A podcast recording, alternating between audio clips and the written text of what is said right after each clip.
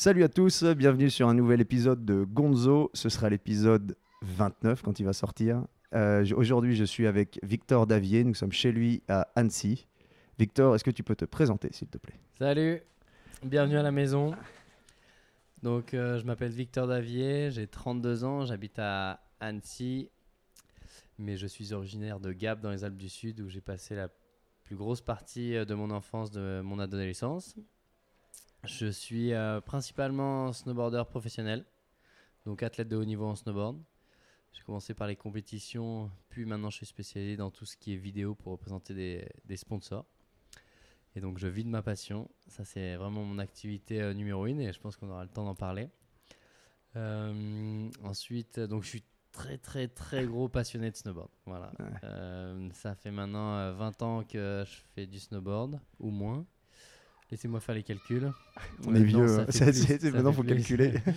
non, ça fait euh, ouais, 24 ans que je fais du snowboard. Je suis toujours autant passionné de monter sur ma planche euh, tous les hivers.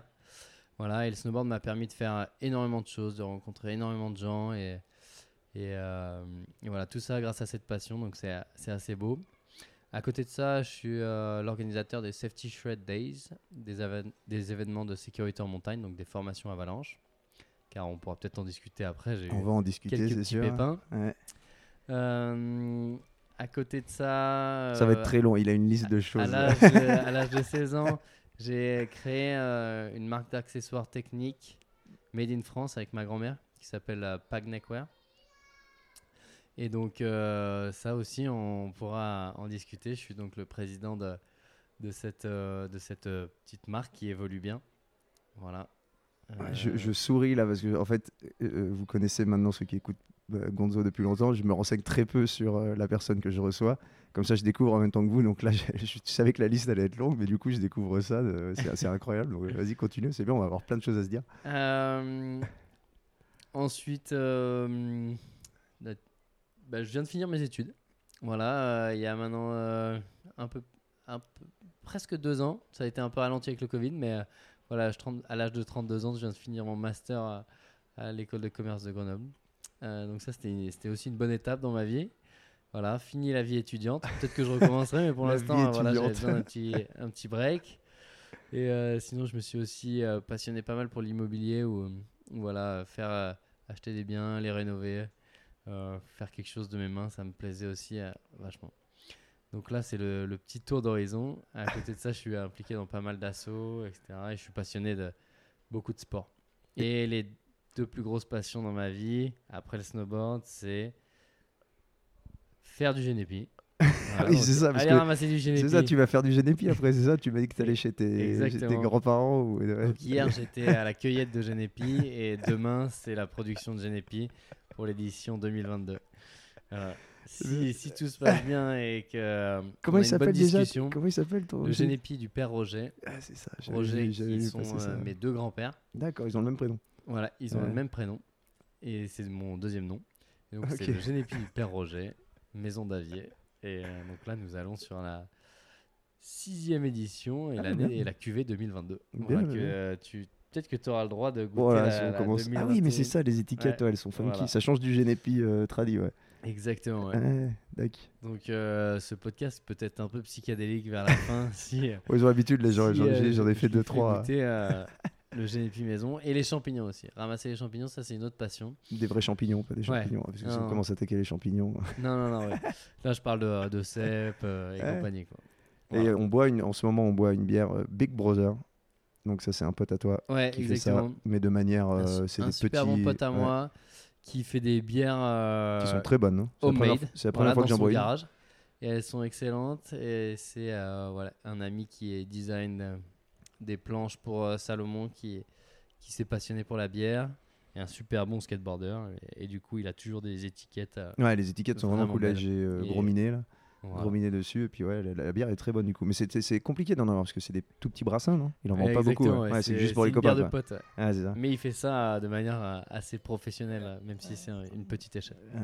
Donc voilà pour le petit to- tour d'horizon. Sacré, de- je crois que c'est le topo le plus, euh, le plus vaste que j'ai eu de tous mes invités parce que je pensais, tu vois, je- alors pour vous dire comment j'ai entendu parler de Victor, il est un peu connu à Annecy. Je crois que t'es, alors j'ai pas envie de dire d'une bêtise, t'es avec le roster aussi, non? Exactement. C'est ça, donc je vois Ouais. ta tête, c'est ça aussi, je voyais ta tête souvent, Victor Davier. Après, on voyait passer, parce Ouais. que le roster, donc c'est une chaîne de restaurants burgers euh, à Annecy, qui est quand même pas mal connue, qui fait du coup de la com avec beaucoup de- d'athlètes euh, bah, snow. C'est ça? Ouais, dans les sports de glisse, ils sont Ouais. euh, vraiment, euh, vraiment impliqués. À la base, les deux Hmm. patrons ont été snowboarders et pro snowboarders. Et du coup, ils ont voulu euh, baser leur communication sur ce qu'ils aiment, les sports de glisse. Et donc, ouais, je, voyais. Victor Davier euh, sur le. Et moi, je regarde pas beaucoup de choses sur euh, YouTube, mais à un moment, je suis tombé, c'est ce que j'expliquais juste avant, Victor, comment j'ai, comment j'ai entendu parler de lui un peu plus. C'est une vidéo notamment au Pakistan, où tu es parti faire du snow au Pakistan et surtout apporter du matériel au Pakistan. Et donc, moi, ça fait tilt. Et puis après, il y a une autre histoire dont on va parler avec euh, l'équipe de snowboard afghane, du coup, et l'arrivée des talibans, mais ça, on en parlera plus tard. Euh, par où tu veux qu'on commence Parce que du coup, ça nous fait, ça nous fait beaucoup de sujets. Je pense Comment, que, euh, Comment t'en es bon, on va comment Je pense que le fil le- la base de tout, c'est le snowboard. La base de tout, c'est le snowboard. Euh, et je dois beaucoup à, à ma mère qui était, euh, voilà, qui s'est mise au snowboard. C'est dingue, ta mère s'est mise au snowboard. Euh, quoi. grâce à ma marraine. Ouais. Ouais. Elle faisait du snowboard euh, et à l'âge de 8 ans, euh, je les voyais faire du snowboard et j'ai dit euh, voilà, je veux faire pareil que vous. Parce qu'il n'y avait pas grand monde qui faisait du snowboard à l'époque. Non. Et donc j'ai commencé le snowboard à- dans la petite station de Réalon, dans les Hautes-Alpes, à côté, au-dessus du lac de Serpenson. Donc vraiment une toute petite station. Et j'ai des photos assez marrantes de moi avec une planche de loc, avec mes chaussures de ski. Donc voilà, C'est bon, ça faire, faire du ouais, Et, en euh, chaussures de ski confort. Ouais.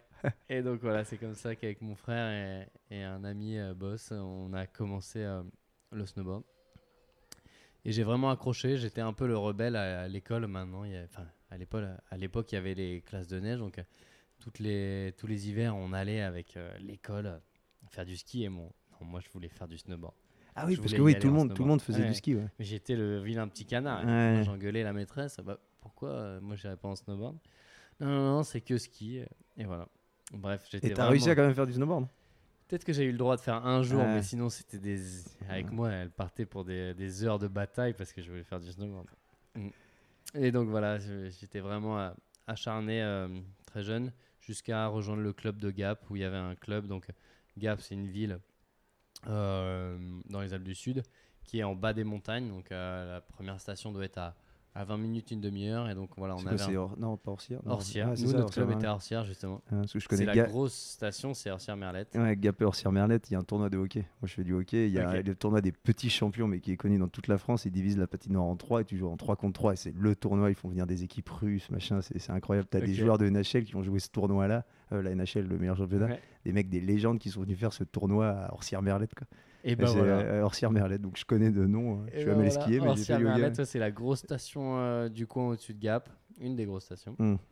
Et donc voilà, c'est là où notre club a été. Et là, tu as un club de snowboard. Et, Et qui se à fait la base, c'était ski alpin et euh, les freestylers, donc ski et snowboard, sont un peu incrustés dans le, dans le club. Et voilà, en gros, c'était un bus qui nous amenait à la montagne, euh, une à deux fois par semaine, et plus les vacances. Et voilà, là, j'ai rencontré d'autres snowboarders. Je me suis fait vraiment une grosse bande de potes autour de, cette passion. Donc, le snowboard, mais aussi la montagne. Et on avait des super coachs. Et là, on a vraiment grandi dans une super ambiance, assez déconnecté du reste du milieu. C'est-à-dire que les autres pro snowboarders de mon âge, ils ont commencé les compétitions à 7-8 ans, euh, dans différentes disciplines. Euh, ils, a- ils ont vite eu des sponsors, euh, etc., à suivre le circuit au moins national, Il y, régional. avait puis déjà, il y avait déjà tout ça en place à très jeune? Bah, Ouais. je Ouais, pensais que le snowboard était arrivé vachement mes plus tard. hein. mes bons potes, ouais, ils ont été. euh. Mes bons potes, donc, euh, pro snowboarders, hein, Hmm. ils, ont, ils sont vite eu euh, le pied à l'étrier dans Ah tout ce qui est compétition. Et nous, on était complètement déconnectés dans les Alpes du Sud. Et ce qui a, je pense, euh, formé un peu euh, ma philosophie du snowboard. Et euh, voilà, c'était juste, on va en montagne entre potes, Ouais. à la cool sans prétention. Et on s'est mis très tard à la compétition. Donc, euh, compétition régionale. Et quand à- tu parles de l'âge compé- 14 Ouais, ans, quand tu 14 parles ans. de compétition, c'est c'est quel? Parce que y a, dans le snowboard, il y a plusieurs, euh, Ouais, plus, comment plusieurs tu appelles ça? disciplines. Ouais, disciplines, c'est ça C'était- quoi Des compétitions Donc de quoi? moi, j'ai toujours été spécialisé euh, dans tout ce qui est freestyle, donc tout ce qui est figure, Hmm. pour ceux qui ne sont pas familiers avec le mot freestyle. Donc euh, half pipe, donc euh, le, le demi-tube, Le demi- et ensuite big air, slopestyle, donc tout ce qui est, ouais, euh, ouais, tout vraiment ce qui est euh, saut. ouais, aérien quoi. Donc ouais. exactement, tout ce qui est aérien et figure. Donc très loin, très loin des slaloms, des, des choses comme ça. De moi, j'ai jamais du tout. c'est pas ok. C'est juste pour, tu vois, pour savoir dans quel. Exactement, ok. Euh, donc voilà, on passait notre temps dans, En fait, dans les snowparks. Donc, euh, Ouais, t'as pas besoin de faire de compète. En fait, tu fais de la compète, mais t'as pas besoin. Nous, on si était trompe, basé en fait, sur fais- le fun et la tu- progression. Tu te fais ton, ton jump avec tes potes et puis voilà, puis ça, t'occupe. euh, Ouais. T'as pas besoin de. ouais. C'est une autre, une autre approche en effet quoi. Exactement, c'est vraiment une autre approche. Et, et voilà, on était vraiment euh, tranquille dans notre coin. On a fait notre première compétition à l'âge de 14 ans. Et là, tout de suite, ça a bien marché. On a réalisé qu'entre nous, au final, on... avec l'émulsion de groupe, on avait quand même eu à acquérir un bon niveau. Et là, première compétition euh, régionale, boum, on gagne. Enfin, en tout cas, je, je gagne la compétition régionale. Mon pote fait deuxième, je pense, ou, Ouais. ou pas loin. Et là, on se retrouve qualifié pour les championnats de France. Donc là, allez, on va au championnat de France à Isola. Et là, attends, 2000. excuse-moi, mais tu te prépares, t'es pas spécialement préparé. En fait, tu, tu faisais juste, comme tu dis, t'allais au snowpark, Ah. tu faisais tes trucs, t'avais pas un. T'étais pas là, tiens, faut que je répète une routine, Ah je sais pas non, comment ça se non, passe au snow. pas T'étais pas, ouais. tiens, il faut absolument que je passe ce trick-là. on pour, était euh, vraiment tranquille. C'était, ouais, genre, voilà. ouais, ouais, vas-y, fais ça. et, ouais. donc, euh, et donc là, maman, là, je suis euh, qualifié pour les championnats de France avec Benoît. Euh, comment on fait? Bon, allez, je vous amène. Donc là, elle nous amène. euh, donc déjà, euh, c'est au moins 4-5 heures de route pour y aller.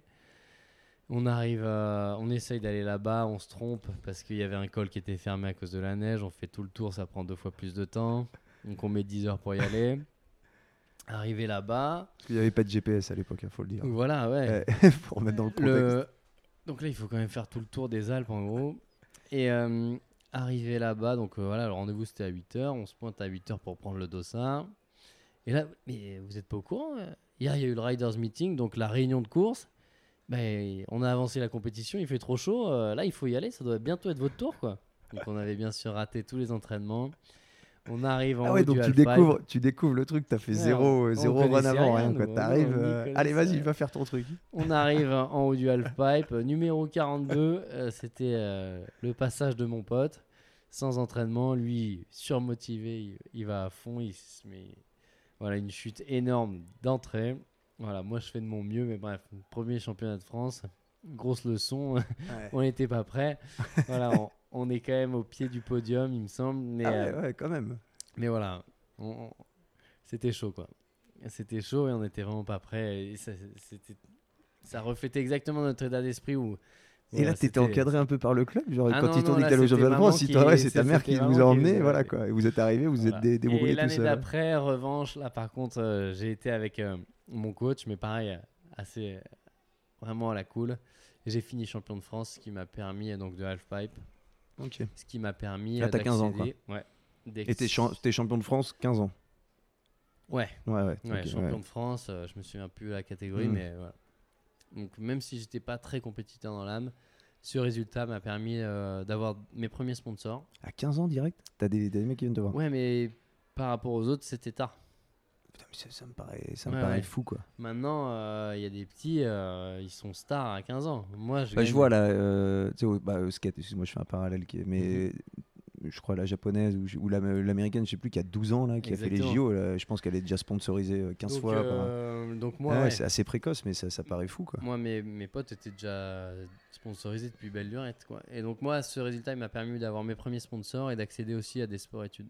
Donc, sport-études, donc euh, en seconde, je suis rentré à un sport-études à Villard-de-Lans, D'accord.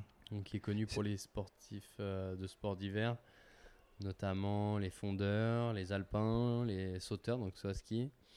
Et ça, ça euh, excuse-moi, mais Ouais. tu passes de ton approche, euh, genre, ouais, je suis avec mes potes, je fais du. Tu sais, genre, c'est passion et je fais ça sur mon temps libre, plus ou moins. exactement. Et pas un résultat, boum. Et c'est une volonté, toi, tu dis, ouais, bah en fait, t'as envie de Moi- pousser ça plus loin. Moi, mon but, c'était de faire un maximum de snowboard. Ouais. Là, il faut savoir que le sport-études euh, donc au lycée, c'est 3 ou 4 après-midi de, sport par semaine pour s'entraîner. Ah, c'est génial. Et ensuite, l'hiver, tu n'as pas cours.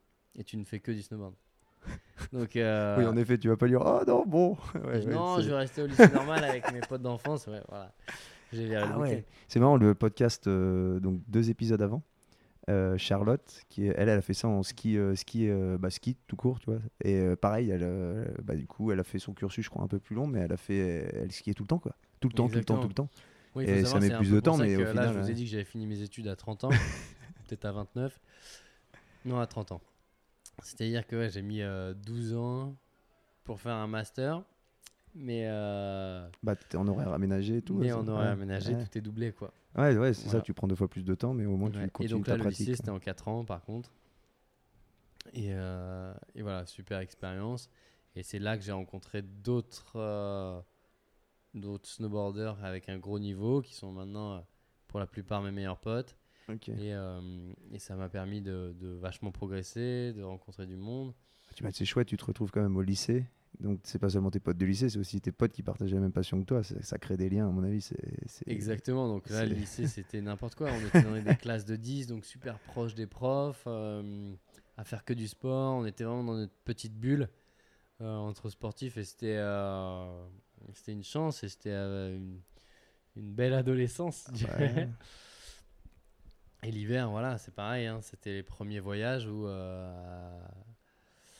à, à 16 ans, premier voyage aux États-Unis tout seul. euh, Ouais. Ma mère qui me dit Bon, bah allez, voilà, je fais confiance aux grands là-bas, à faire n'importe quoi aux États-Unis euh, pour aller euh, rider le plus beau snowpark du monde, pour progresser un maximum. Et, mais jamais trop dans une optique compétition. Mhm. C'est-à-dire que j'ai toujours eu, je pense, cette philosophie de base qu'on m'a qu'on m'a donnée dans ce premier club où c'était pour le fun. Et donc voilà, même si les résultats en compétition ça marchait bien, parce que par la suite, euh, donc j'ai été champion de France euh, d'autres fois, j'ai été euh, champion d'Europe. Ensuite, j'ai participé à des coupes du monde, des X Games. Ouais. Voilà, même si les, les, les résultats suivaient, j'ai vite ressenti que c'était pas ma philosophie du Mhm. snowboard. Battre ses copains sur des snowparks où souvent les conditions sont pas bonnes et on se force. Non, ça, ça j'ai vite réalisé que ça m'intéressait pas. Donc là, à un moment, vers l'âge de 19-20 ans, il y a un- C'est hyper précoce tout ce que tu, Ouais. tout ce que tu racontes. C'est-à-dire que tu as, limite tu- ta carrière vraiment complète. euh, ouais, à 19-20 ans, tu avais, déjà, euh, t'avais déjà fait, tu avais déjà bien roulé ta bosse. Quoi. Ouais, ouais, ouais, non, ça c'est clair. Mais euh, et surtout, ce, qui est, ce que je retiens, c'est tous les voyages, tout euh, le dépassement de soi aussi. C'est-à-dire que voilà, il fallait progresser, il fallait faire Mhm. ses preuves pour euh, ses sponsors, pour continuer à évoluer, pour continuer à vivre de sa passion. Donc euh, voilà, c'est c'est beaucoup d'engagement. C'est-à-dire que des fois, voilà, la bosse est gelée, euh, tu risques ta vie, mais, mais voilà, faut y aller, faut progresser. Donc euh, c'est quand même, euh, ouais, faut, faut se rentrer dedans, quoi. Ouais. euh, je pense que pas tous les profils ne peuvent pas, pas y arriver. Et c'était ouais, c'était un bel apprentissage. Surtout que j'étais pas le meilleur, quoi. C'est-à-dire Mhm. que il y avait des potes qui arrêtaient depuis bien longtemps et qui étaient bien meilleurs que toi. Donc il fallait rattraper le niveau, il fallait. Ouais, tu mets les doubles. Quoi. Ouais. Mm.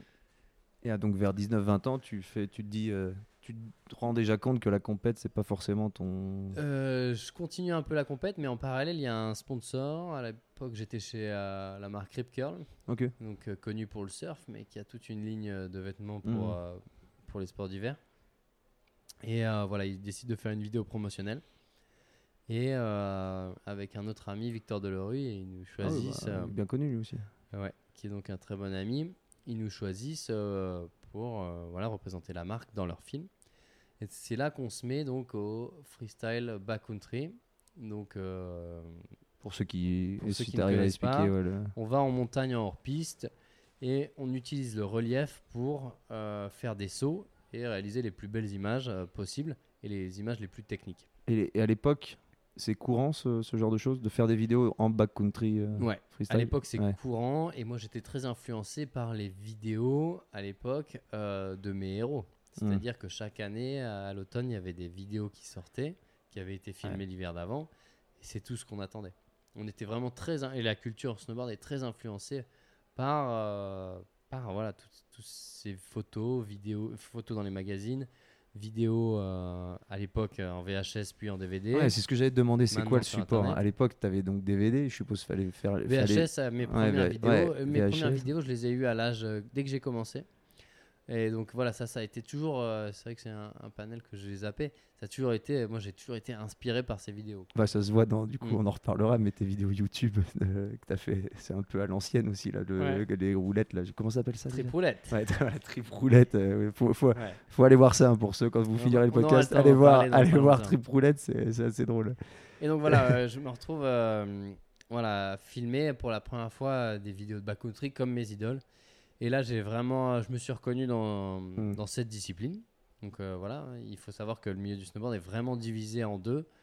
Euh, Il y a toute la partie compétition et après il y a toute la partie, euh, je dirais, image, donc photo, vidéo pour représenter des sponsors, qui est quasiment aussi grosse que la partie compétition. Et voire même, il y a certains riders qui sont beaucoup, très reconnus dans ce milieu euh, par leurs images et leurs vidéos. Et donc voilà, là je me reconnais vraiment et j'ai réalisé que moi ce qui me plaisait, c'est d'être en montagne avec mes potes et de pousser mon niveau, pas de battre les autres. Ouais, vraiment de, de, de toi, ouais, toi, la de toi et la montagne. me et puis tu- dépasser. ouais. Tu as tes objectifs euh, Et- de figure et, et voilà. Et quand, quand tu commences à faire tout ça, donc tu as le côté toi où c'est t'es acteur des vidéos forcément.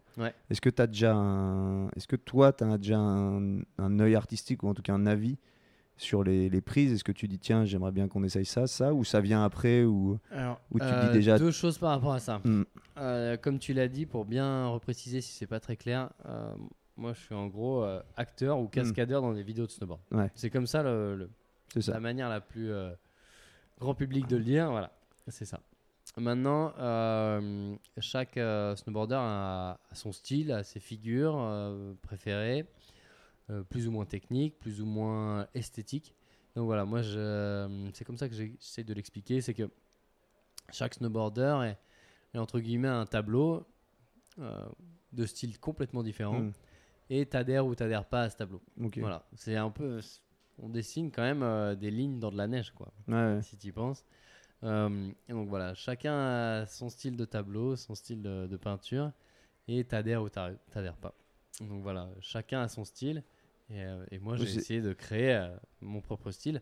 Je suppose que c'est comme ça que toi, tu avais tes riders préférés quand tu étais plus jeune. Exactement. Et voilà, tu dis, ah, je veux être, ouais, je veux être, c'est ça que je veux faire. quoi. Influencé par Ouais. mes, mes héros. bah, euh, j'ai un peu envie de te dire, c'est presque comme tous les sports où, tu vois, moi je fais du hockey, mais tu regardes les footballeurs, n'importe quoi, tout le monde, tu te dis, tiens, j'aime bien le style de, de ce joueur-là, par exemple, c'est la même chose au snowboard, quoi. C'est exactement, Exactement. la même chose. Ouais. Et du coup, là, tu commences à faire ces vidéos, et c'est te- tu te dis, tiens, c'est c'est ça, quoi. Je veux être en montagne, je veux, Ouais. je veux faire ça, et, Exactement. Donc petit à petit, et ça, tes tu, vidéos, tu peux prends le pas. et tu peux déjà, en- tu vis que de ça déjà. ce Ouais, ça c'est aussi un truc, c'est qu'à dès l'âge de, je pense, 18 ans, j'ai été indépendant financièrement. Ça, c'est c'est solide. Donc, euh, Parce que tu fais ta passion, tu es indépendant financièrement. Par coup, rapport tu- à mes potes, euh, c'est moi qui payais les, les bouteilles en soirée parce que c'est- j'ai eu la chance d'avoir euh, voilà, assez vite, pas des gros revenus, mais Ouais. euh, de, quoi, euh, de quoi vivre confortablement et surtout voyager. quoi. Mm. C'est-à-dire que 16-17 ans, euh, plusieurs fois aux États-Unis, Argentine, Chili, Nouvelle-Zélande plusieurs fois. T'as déjà fait. déjà fait avant d'un- 19 ans, ouais. j'avais fait tous ces voyages-là. Partout, il y avait de la... En fait, partout, il y avait de la neige. sans compter tous les pays d'Europe, quoi. Ouais. Donc ça, c'était vraiment... euh, moi, c'est ce que je retiens si demain, je mets un terme à ma carrière. C'est euh, tous ces moments en montagne, tous ces souvenirs, tous ces potes, quoi. Hmm. Ah, tu Moi, ça m'aura vraiment euh, tout apporté. Vraiment, c'est... c'est- J'ai eu la chance, grâce à cette passion, euh, d'a- d'avoir beaucoup, quoi. Et donc là, tu fais ces vidéos et tu continues. Ça, tu as donc une vingtaine d'années. Ouais, donc tu là, continues, euh, euh, dans ce milieu de la vidéo, je gravis les, échelons, c'est-à-dire que je fais plusieurs vidéos promotionnelles euh, pour la marque Rip Curl. À côté de ça, il y a des productions qui nous repèrent. Donc euh, je parle nous avec, euh, Ouais. par exemple, avec Victor Delerue ou, ou d'autres profils. Et, et là, on passe de production nationale à production européenne, avec des productions comme Almo Film, notamment euh, voilà, qui a produit euh, Zabardas, dont on parlait tout à ouais. l'heure. Euh, ensuite, euh, à l'échelle internationale, avec des productions américaines. Donc, il faut savoir que le, snowboard a été créé aux États-Unis et Mm. est très influencé par les, les riders américains. Donc, vraiment, c'est la base du snowboard se retrouve aux États-Unis. Donc, on se retrouve dans les plus gros films internationaux. Donc là, euh, il faut représenter la France à l'échelle internationale au milieu de tous les Américains. Donc, c'est c'est des beaux, challenges. Parce qu'en proportion, il y a beaucoup plus d'Américains qui, qui Ouais, ouais. genre top niveau euh, en snowboard sûr. comparé. euh, Euh, Scandinave et américain, c'est vraiment euh, Ok. ouais, des, Et par rapport au ski, pays. le ski, par contre, les Européens, je, je me rends pas compte à une, une Alors, échelle. il faut savoir quelle discipline du Ouais, ski tu parles aussi. ouais, tu vois. chacun, ouais. Mais ça, je, je pourrais Ouais. pas trop te répondre. Ok. Mais en tout cas, dans le snowboard, Ouais, snowboard, c'est les ricains, boum. euh, les ricains et en tout cas, toutes les toutes les trends, toutes les modes euh, ça part là-bas. des, des États-Unis, ouais, en Ouais. général. Et soutenu, dis- dis-moi si pareil, je dis une connerie, hein, mais soutenu par des marques, parce que si je me trompe pas, Burton et euh, Exactement. Burton qui est qui a vraiment poussé le snowboard du coup, qui qui est à presque le mec qui la, a... la plus grosse marque, la marque iconique Ouais, vient des États-Unis et un paquet de marques viennent de, de là-bas. d'accord. Il y a aussi euh, les, euh, voilà, des grosses stations qui ont les premiers snowparks euh, où tout le monde se retrouve là-bas. Pareil, Montwood en été dans l'Oregon, c'est un glacier où tout le monde va sur ce glacier pour euh, progresser ensemble, se montrer. Et c'est de là que, voilà, que sont nés pas mal de trends et sont sortis beaucoup de très bons snowboarders. Et t'as une grosse communauté, donc snowboard très soudée Genre, les, que tu parles d'aller ensemble, progresser, tout ça Je pense que ouais, la communauté snowboard, euh, moi je l'ai vu sur euh, euh, sur certaines actions comme euh, voilà des snowboarders qui se blessent, qui, qui décèdent ou même des voilà sur des compétitions, de- des moments aussi plus joyeux. Voilà, c'est quand même un, un petit milieu qui est très soudé et, euh, et très voilà, on est tous voilà, on fait tous partie de la même famille. Là aujourd'hui par exemple à Annecy, il y a un caméraman que j'avais vu euh, qu'une fois euh, dans ma vie qui, qui, passe, euh, qui passe ici, il m'appelle, c'est comme si on s'était toujours, toujours vu, quoi, alors qu'on a passé peut-être que quelques journées ensemble. Ouais, rassemblés par la même passion, Ouais, quoi, en tout cas. vraiment, Mm. ouais, c'est une grande famille. Euh, voilà, donc les, les vidéos, ça se passe bien, ça me permet de passer dans des teams internationaux aussi chez mes sponsors. Euh, donc c'est-à-dire euh, voilà beaucoup plus de moyens, ils investissent beaucoup plus euh, sur toi et, et voilà. Donc là je fais environ presque euh, 10 ans des vidéos techniques. Ok, tu fais... Donc il faut savoir que en général tu filmes toute une saison pour un récapitulatif de 3 minutes. Attends, attends. Ouais. Tu fais... Donc, tu- toi, tu fais De- du snow toute la saison, Ouais. et, et de ce qu'on va tirer, de ce qu'on va tirer de, de, tout ce janvier à au moins début mai. Et tout ce qu'on tire, mois. et tout ce qu'on tire de toi, de, toi en action, si t'as bien fait ton, si tu t'es pas blessé, t'as bien fait ton taf, on tire 3 minutes. Ouais. La vache. Et je retire ta. Et on est d'accord que tu snowboardes euh, tout le Ah temps, ouais. quoi. Tout, le temps. Ouais. Tu te reposes. euh, ouais, voilà, les conditions sont euh, bonnes, voilà. tu t'es de sortie, quoi. Aussi, je faisais encore un peu de compétition de temps en temps, donc voilà, ça prend un peu du temps de faire ces compétitions, mais sinon, C'est dingue, quoi. voilà. Et donc, euh, moi, c'était ma passion et je faisais comme mes héros et ça me plaisait. Et euh, voilà, au bout de 10 années, je me suis dit, voilà, tu as performé dans cette discipline. Euh, J'ai été une fois vidéopart de l'année, donc la meilleure vidéo de l'année. Ah, cool. Donc voilà, c'était c'était génial et j'étais vraiment épanoui dans, dans ce milieu jusqu'à l'année dernière. Où encore l'année dernière, je filmais pour euh, une grosse production qui s'appelle Pirate Production, une des plus grosses à l'international, mais qui est en- basée en Autriche. Où j'ai eu l'opportunité de faire du snowboard au Japon, au Canada avec mes héros de quand j'étais petit, John Jackson et Guy Gruff. Voilà, où euh, on m'a proposé Ah, est-ce que tu veux aller avec ton héros que tu as regardé des milliers d'heures au Japon pendant un mois? Oh, pff, Non. Oh, oh, j'ai des. Allez, ok, je signe. Donc voilà, là, je me suis retrouvé dans un autre projet. Mais en parallèle, j'ai eu envie euh, de faire autre chose que du snowboard vraiment technique. Parce qu'il faut savoir, voilà, que je trouvais que des personnes comme vous qui écoutez, vous ne compreniez pas ce que ça représentait vraiment de filmer une saison comme un malade euh, pour au final un, un récap Ouais. de 3 minutes. Donc les gens du milieu, ça leur va très bien et ils se disent Ah ouais, c'est génial, il a une grosse vidéo de 3 minutes. Mais, euh, mais voilà, pour vous, vous la regardez, vous dites Ah ouais, génial, il a fait double loops, euh, 360, ah ouais, peut-être 1080, mais bref, voilà, c'est un mec qui fait Mm. des cabriolets en l'air dans de la poudreuse. Et donc voilà, j'ai décidé de, de, de faire mes propres projets et de viser un public un peu plus large tout en étant épanoui dans ce que je fais et euh, voilà tout en faisant du snowboard euh, professionnellement euh, et, euh, et aussi à haut niveau. C'est là que j'ai créé donc deux projets. Euh, Tripoulette. Tripoulette. donc euh, Tripoulette maintenant euh, qu'on on arrive à là. C'est donc un projet euh, qui mixe snowboard bien évidemment, aventure et écologie. Donc je suis euh, présentateur de l'émission. C'est un peu le Philippe Risoli Ouais, c'est, de- c'est, Victor est très très bon aussi en acteur, hein. incroyable, et avec un as de- du déguisement. Voilà. Et donc, je tourne trois roues. Une roue euh, Alors attends, alors, attends, attends, attends. Est-ce que ça, c'est véridique? Il y, pas. il y en a certaines qu'on a fait véridique.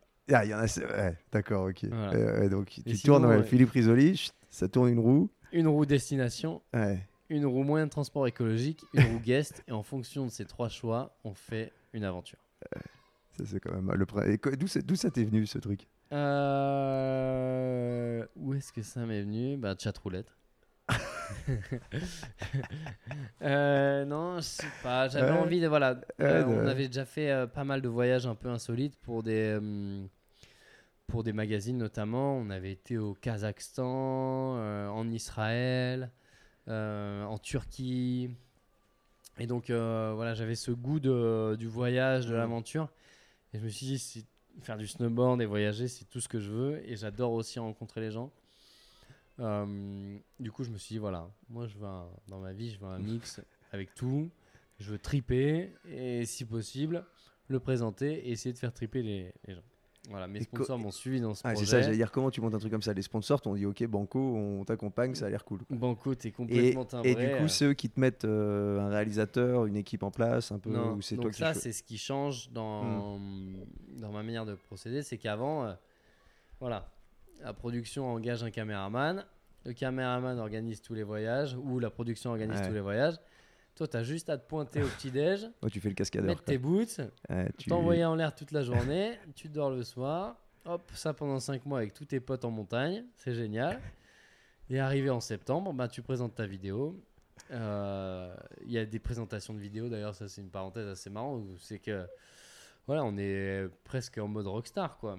Même si c'est un petit milieu, on se retrouve à faire le tour d'Europe, euh, de capitale en capitale, à faire des soirées. à- Ça, ça a commencé à 19 ans, à faire des soirées de capitale en capitale, euh, dans des voilà, c'est- payé par les sponsors, euh, à boire de l'alcool, à rencontrer nos premières petites amies et compagnie. Ouais, non, c'était- ça c'était vraiment, c'était un peu rock'n'roll quoi.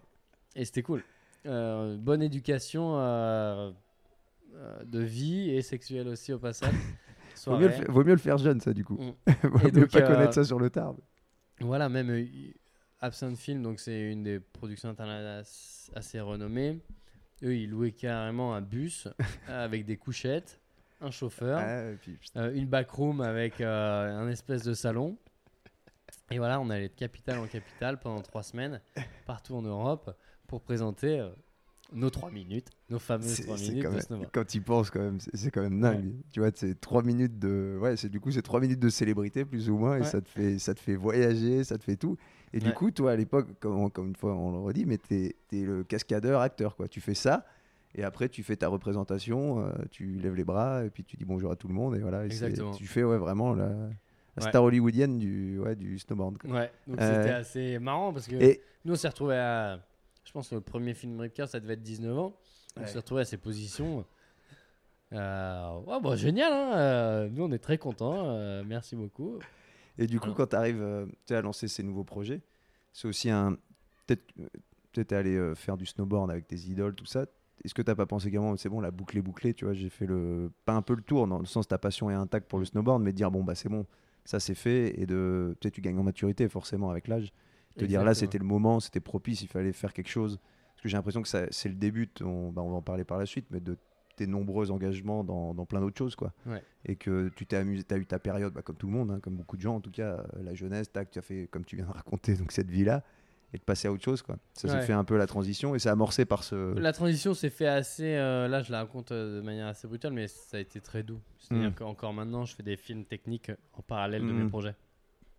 Mais voilà, j'avais euh, le besoin euh, et l'envie d'apporter quelque chose de nouveau, qui une place qui n'existait pas vraiment dans le milieu du snowboard, et aussi euh, le moyen de m'ouvrir un peu plus à des Mm. gens qui ne font pas forcément du snowboard et qui ne regardent pas que du snowboard technique Ouais. et de se dire putain ces mecs ils sont complètement cons ils ont été euh, en voilier en Corse en plein hiver Euh, ils sont bloqués dans une tempête ils jouent au Uno euh, à se mettre à poil dans la neige Euh, voilà, c'était un peu. Ouais, du euh, coup, c'est quelque chose que tu peux regarder même si t'en as rien à foutre du snowboard. Quoi. ouais, le but. Parce que c'est euh, l'aventure, comme voilà. tu dis. C'est là où on retrouve de l'aventure et le côté Exactement. copain. ouais. Donc euh, il va y avoir des bons passages de snowboard, mais à côté, voilà, c'est des moments de vie et plus documenter nos, nos aventures et notre quotidien, Mm. chose que les gens ne voyaient pas, ne voyaient pas s'ils regardaient une vidéo technique. Ah, du coup, c'est ça. voient, que- ils voient pas les chutes, bah, ils tu voient vois- pas les moments de vie. tu vois pas comment tu vas, toutes ces choses-là. Et, et du coup, sur celle ça. du Pakistan, moi que j'ai regardé, on vous voit marcher avec le, le matos, aller dans des, avec les, mules, ouais. tout ça. Et habitant, tu vois, tu vois vraiment l'envers du décor. Et Ouais. tu dors, bah, du coup, cette aventure, c'est quand même quelque chose. Vous dormez dans des trucs vraiment sommaires avec tous les, tous les locaux Ouais. et tout, c'est incroyable. Mais oui, c'est l'envers du décor, quoi. Ça change de- des vidéos techniques. Ouais. Donc là, ta première, ta- ton premier, ça, ça commence par tripoulette quand tu commences à toi faire tes. Ouais, tripoulette. Et c'est, tu Avant vas où le premier? C'est lequel le premier que tu- tu veux? Euh, donc le premier, on est parti en Corse depuis Toulon avec un voilier. Pour aller faire euh, du le snowboard, du coup. du pour aller faire du snowboard, quoi. Était donc Jérôme Tanon qui était Ah, l'invité, euh, le guest de euh, de cet épisode. Donc voilà, capitaine euh, Tanon. Et on se retrouve, euh, voilà, mi-février sur le port de Toulon. Et là, tu t'imagines, euh, voilà, un départ splendide avec tout notre matos à organiser, etc.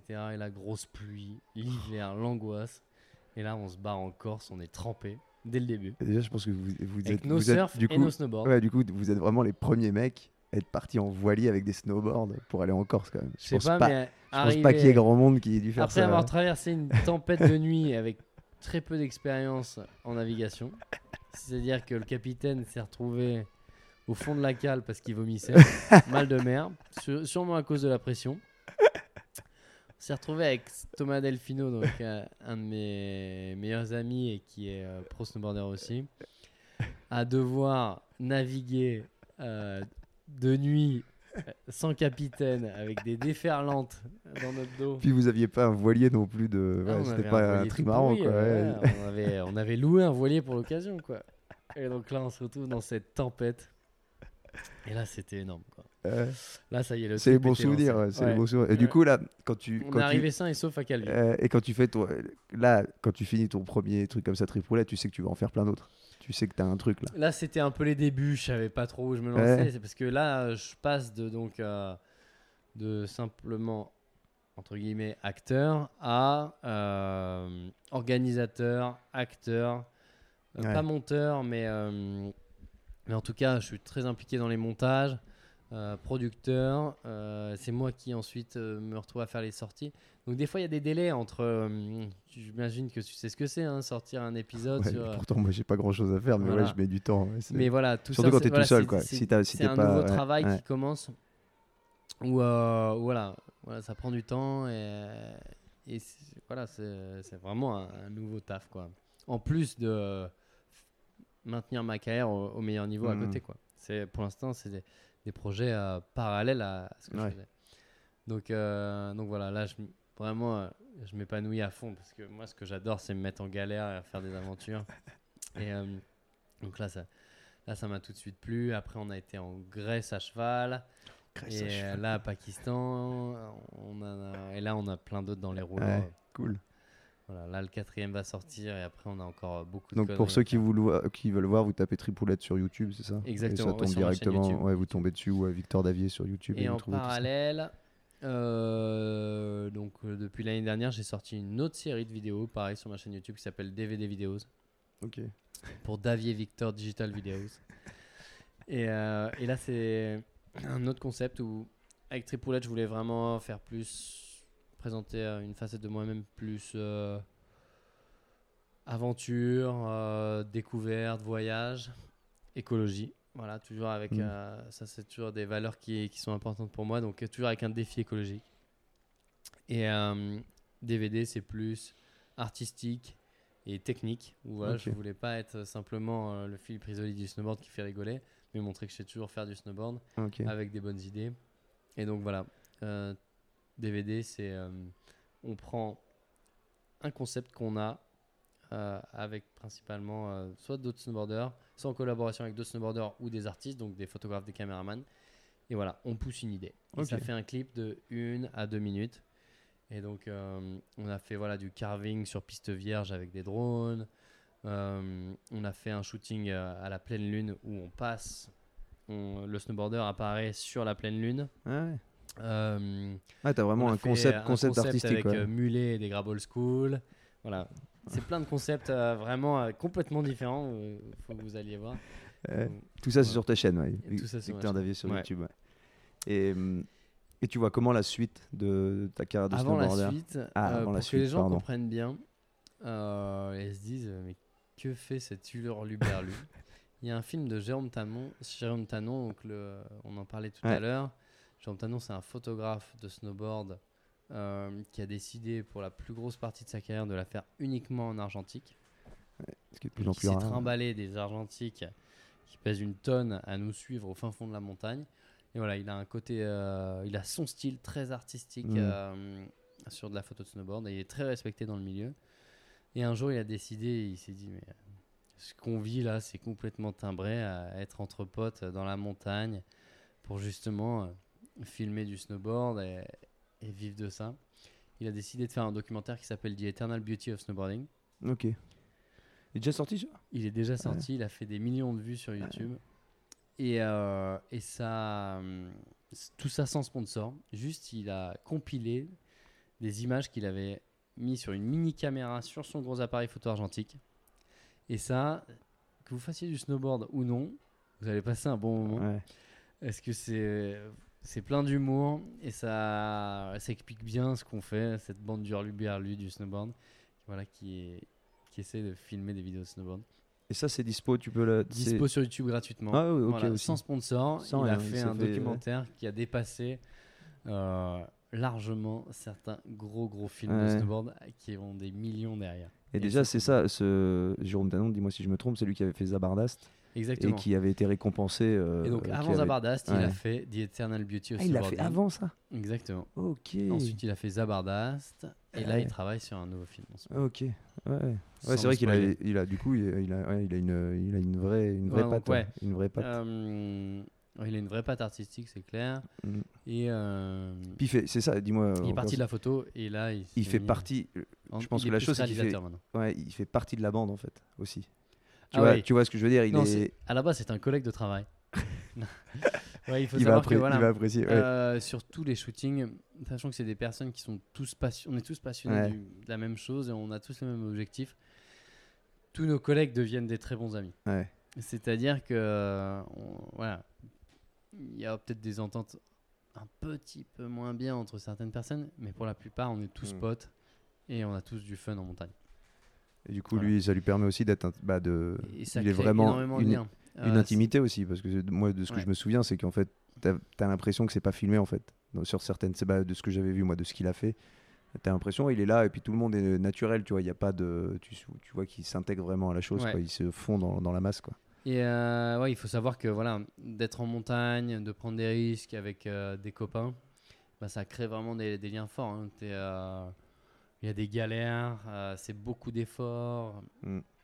et on est tous dans le même bateau. Et, euh, et voilà, on- des fois ça se passe super bien, donc il y a des émotions super fortes. Des fois, y a des, ça se passe très mal. Ouais. Il y a des grosses blessures, donc ça se passe beaucoup moins bien. Euh, donc tout ça fait que voilà, ça tisse des liens très forts. Et, et je suis très reconnaissant du snowboard pour ça. C'est aussi les personnes que ça m'a apporté dans ma vie où hum, voilà, on est, on est amis à vie, quoi. Je, Mm. je pense, hein, on verra dans, dans 50 ans, mais, mais vraiment, euh, ouais, moi, c'est, tous des très bons copains. hein. Ouais, je, vois ce que, je vois ce que tu veux dire. Moi, tous mes meilleurs amis, c'est des gens que j'ai rencontrés à travers le sport et que je vois encore euh, 25 ans après. On est toujours comme ça. Et c'est quand tu as une passion déjà commune, ça, ça se soude. Et puis, bah, bon, du coup, on n'a pas fait des aventures en montagne, mais quand tu fais des déplacements, des tournois, des choses Mm. comme ça, ça crée une amitié qui est haute que, Ouais. que tu peux avoir avec les autres que tu as rencontrés à l'école ou des choses comme ça. Quoi. Ouais. Carrément. Et, euh, alors, on en est où? Là, on en est euh, où je pense que c'est le moment de parler des Safety Shred Days. Ah ouais. Donc euh, quand là je disais euh, moment moins bon en montagne, moi dans ma carrière j'ai eu l'opportunité d'aller deux fois en Alaska. Donc l'Alaska, il faut savoir que pour nous c'est le Graal. Ah, c'est le Graal, l'Alaska? Ah ouais. Pour un snowboarder, c'est. ouais. Donc, Pourquoi C'est des voyages en, principalement en héliski. Ok. Donc on se fait déposer par des hélicoptères à l'époque, voilà, j'ai eu ces opportunités-là. Maintenant, je les, je les refuse. Mm. Mais de se faire déposer sur des montagnes de rêve avec une neige de dingue euh, en haut des montagnes pour les descendre. Et puis totalement Et vierge. avec quoi. les meilleures productions euh, de Ouais. films de snowboard. Et t'as Voilà. personne, quoi. Il y a que Et vous. moi, quoi. euh, depuis que je suis petit, je vois euh, Alaska en bas des pages de magazines. quoi. Ouais. Et donc euh, le rêve, c'était d'aller en Alaska. Voilà, donc j'ai réalisé ce rêve euh, pour l'instant deux fois. hein. Je vais y retourner hein, parce que je suis très motivé. Mais voilà, j'ai eu euh, l'opportunité d'y aller deux fois et ça, c'était vraiment énorme. Cependant, euh, voilà, entraîner en montagne en général et notamment sur ces deux voyages, j'ai eu des soucis d'avalanche. J'ai eu une avalanche que j'ai vécue personnellement en montagne. Donc t'étais dedans, quoi. C'est toi qui as été pris. dedans, Ouais. Ouais.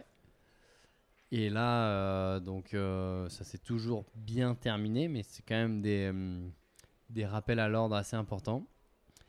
Et aussi un, voilà, un secours que j'ai fait euh, sur un ami. Voilà, lui s'est fait prendre dans une avalanche. Parce qu'il faut savoir que euh, l'Alaska, c'est vraiment intense et tout le monde est là pour pousser son niveau, pour produire les plus Mm. belles images de snowboard et donc pousser le bouchon très loin.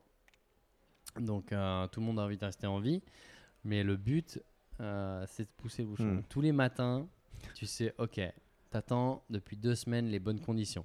Ah, t'es- Je vais expliquer un peu ce que c'est un voyage en Alaska. Ouais, parce que là, ça t'attends, tu, me dis, tu me dis deux semaines, mais en fait, t'attends pendant deux semaines parce que les Non. conditions sont merdiques. On rappelle. On rappelle Ouais, parce que avant euh, l'envers du décor de. l'envers du décor. euh, pour, ces, pour ces 1 minute 30 de vidéo. Ça t'a fait rêver depuis que t'es tout petit. Euh, t'as vu ça dans les pages de magazines, t'as vu tes héros dans les vidéos aller, euh, pour ma part, à Ains, Alaska. Ains, Alaska, donc, euh, trou du cul du monde, euh, en Mm. Alaska. Il y a une base d'hélicoptères qui emmène euh, voilà, les, soit des touristes, soit des pro snowboarders en haut de montagne. Et euh, 2014, euh, on était à Whistler au Canada, les conditions n'étaient pas bonnes. Et un jour, il y a un caméraman qui me dit euh, On va en Alaska. On va en Alaska, les conditions sont parfaites là-bas, on plie les bagages. Nous, on plie les bagages, est-ce que tu viens avec nous? Attends, euh, l'Alaska, ça m'a toujours fait rêver. Je m'étais toujours dit que je m'entraînerais au moins deux mois sans filmer, juste pour être prêt pour y aller. Tu me sors ça comme ça. Banco, j'y. Et donc là, je me retrouve à Inns Alaska, sans prétention, parce que j'étais. euh, C'était la première année où je filmais pour une production internationale. Donc, euh, donc voilà, euh, c'était quand même important, avec des grosses têtes d'affiche, donc des mecs qui avaient été plein de fois. Donc je me dis, allez, tu te fais ton expérience, va pas suivre euh, le niveau des autres, ils sont déjà allés un paquet de fois, tu vas à ton, ton rythme. Et euh, donc là, tu vas à l'autre bout de la planète hein, par rapport à ta maison. Hein. Euh, Ouais, vois, Talar dans les Alpes du Sud, euh, à côté de Gap. et là, tu te retrouves en Alaska, à Haines, avec tes héros. Voilà. Et donc euh, là, euh, le moyen le plus simple, c'est de louer un camping-car. Donc tu dors dans le camping-car sur la base d'hélicoptère en bas des montagnes. Attends, on est à quelle période là? Donc là, c'est début avril, la bonne période. Ok, début avril. mois d'avril. Parce qu'avant, il fait nuit tout le temps Ouais, et les conditions sont, sont horribles. Mais déjà, il faut savoir que c'est très, très capricieux. Mm. Donc là, tu attends dans ton camping-car qu'il s'arrête de neiger et qu'il fasse beau. Et donc, t'attends, t'attends, t'attends. Tu te lèves tous les jours à 6-7 heures du matin pour savoir s'il fait beau parce que la météo n'est pas, Ouais. n'est pas très fiable. Et, euh, et voilà, donc t'attends, tu, tu vas dans les bars locaux avec les pêcheurs, tu joues au billard, tu te balades, tu te prépares mentalement. Mais là, t'as pas fait de snowboard euh, depuis deux semaines, quoi, parce qu'il fait, il fait mauvais Ouais. depuis deux semaines. Et il faut savoir que euh, l'hélicoptère, ça coûte très cher. Mm. Et ça, c'est sur certaines productions, c'est toi qui payes. Donc là, sur cette production, elle est H. Une des deux fois où j'ai été, c'est moi qui paye. Donc, c'est-à-dire que je crois que c'est 1500 dollars l'heure ou même peut-être plus. En gros, tu, penses, tu dépenses 1000 à 2000 euros par jour. Et donc, euh, voilà, tu as 23 ans et, et tu craches. Donc, tu vois, tu as envie qu'il y ait une certaine rentabilité aussi au niveau des images. Ouais. Donc, tu attends depuis deux semaines. Et, euh, et là, le jour vient. Et donc, le jour arrive, euh, les conditions sont bien, euh, ça coûte cher, tu as envie qu'il y ait de la rentabilité. Et donc, voilà, tout le monde est là pour pousser son niveau. Et tu sais que tu vas pousser ton niveau avant, avant de monter dans l'hélicoptère. Et euh, voilà, et après, tu te retrouves en haut de la montagne. Tu sais que c'est un- une montagne engagée que tu as choisie. Et maintenant, il faut la descendre. quoi. Et, et si tu tombes, ben, tes 2000 euros, ils passent à la trappe. Ouais, et tu T'en as rien fait, quoi. ouais. T'en as rien fait. Et donc voilà, ça c'est des voyages assez, assez impressionnants, autant positifs que négatifs. Et dans le négatif, moi, la première fois que je vais en Alaska, la première descente, c'est aussi sur YouTube, si vous tapez Victor Davier Avalanche, je me retrouve, alors que j'avais choisi une montagne assez tranquille, je me retrouve dans une énorme avalanche. Et euh, j'ai failli m'en sortir, mais je m'en sors pas. L'avalanche Ouais, me de recouvre, décaler. je passe de- dessous. ouais. Et voilà, j'ai juste à la sortie, je déclenche mon airbag, j'ai juste Ah, ce que j'allais dire, t'avais quand même l'airbag. euh, Et donc là, il faut savoir que c'est des voyages quand même bien organisés avec tous les pro snowboarders sont formés, il y a des Mm. guides, il y a un hélicoptère sur place, Mm. on a donc tout le matériel de sécurité, c'est-à-dire euh, DVA, pelle, sonde, DVA pour ceux, pour ceux qui. C'est détecteur de. détecteur de victimes en avalanche. voilà, c'est un- boîtiers qui te détectent euh, Voilà, quand tu l'as sur toi, il émet un signal. Et après, si t'es pris dans une avalanche, tous les autres qui sont pas pris changent le. En fait, passent en réception de signal. Ouais. Et tu peux, Émission ça et permet. Ouais, voilà, émission-réception. Et ça permet de retrouver la personne qui est restée donc en, du coup en émission de, de signal.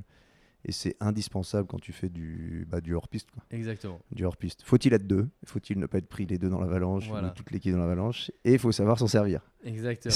C'est- là. Donc là, je me prends une énorme avalanche. Euh, et, euh, voilà, ça a été quand même une petite C'était la première fois. C'était la première fois. que- Première fois que je me prends une avalanche. En Alaska, Putain, t'as pas de chance quand même. Ouais, Tu vas, tu vas en Alaska, t'as quand, même, Ouais. t'as quand même fait pas mal. Et là, tu vas en Alaska, qui est ton rêve, Ouais. bam, tu te prends une avalanche. Voilà, donc il y a eu quelques petites erreurs de fait par l'équipe, hein, notamment par les guides, parce que là, c'était la fenêtre de beau temps. Normalement, Mhm. il faut toujours attendre un petit peu pour que la neige se stabilise. stabilise. Et là, bah, avec la pression, euh, pression médiatique, pression de résultats, pression financière, on était parti alors qu'on aurait dû attendre une petite Ouais. journée de plus. Voilà. Et donc voilà, cette histoire, ça me marque bien. aussi. Donc là, vous avez vraiment le, le- voilà, le, déroulé d'un voyage euh, en Alaska et, et c'est assez, euh, Attends, attends, attends, assez et- intense. Quoi. Et attends, du coup, ok, t'attends deux semaines, machin, t'as une journée, après t'as eu du beau temps. Ouais, après- après, on a eu un peu de beau temps. Vous avez eu un peu de ça- beau temps, ça- t'as pas Ça fait- vient par 2-3 jours. Ouais, de trois jours, t'as Et voilà, après ça s'est bien passé. J'ai eu une super expérience en Alaska. Et euh, voilà, c'est Mm. des voyages qui resteront vraiment gravés. Et donc, Sur tu- mon deuxième voyage en Alaska, donc là, c'est par là où contre, tu dis, il y a quelqu'un euh, d'autre qui se prend, qui se prend dans une avalanche. une avalanche. euh, donc là, on est 10 pro snowboarders sur la montagne, divisés en deux équipes avec un hélicoptère. Il y en a un qui se prend une avalanche. On est 10 pro snowboarders formés, plusieurs guides, un hélico sur place. Le mec est à 2 mètres sous la neige, dans des gros blocs. Lui, c'est un bon bébé. Et c'était vraiment chaud. C'est-à-dire que là, tu passes en mode animal pour sortir ton pote. Ouais. Et euh, on était dans les meilleures conditions pour le sortir. Et il est ressorti de l'avalanche, violet, inconscient. Potentiellement, on a cru qu'il voilà, y a un moment qu'il n'allait pas, Ouais. pas s'en sortir. Et ça, c'est un. J'avais passé euh, deux mois en Californie euh, chez lui l'été d'avant. C'était un bon pote. Là, je me suis dit, waouh. S'il arrive la même avalanche à Laclusa, à Champs-Rousse ou n'importe où dans les Alpes, Ouais. tous mes potes, ils sont pas équipés, Mm. pas formés. Donc, juste que, ce que tu as à faire, c'est même pas de chercher ton pote, c'est juste tu vas à l'enterrement. Et donc, euh, c'est là que euh, là, j'ai commencé à réfléchir un peu à ça. Et je me suis dit, voilà, il faut que tu. T'as t'as quel âge quand ça arrive ça? Là, j'ai 24 et 26 ans. Ah ouais, donc t'es encore ouais, t'es relativement jeune encore, Ouais. 24-26 ans. Et donc tu te dis là, ça te fait un petit déclic de dire mais en fait on n'est pas du tout préparé euh, Ouais. à la maison, on n'est pas du tout préparé. Quoi. Ouais, on n'est Et pas ça du peut- tout du coup ça peut te coûter une vie quoi. Parce que là t'as vu ton, c'est ça, tu vois ton pote en fait. Tu vois ton pote avec qui t'as passé deux mois, euh, deux mois en Californie et tu le vois là et tu te dis putain en fait ça se joue, là, à- ça se joue à- parce que là t'es en fait à une minute près, tu penses que tu vous le perdez quoi. Allez, 4 minutes de plus, je pense que c'était fini. Ouais.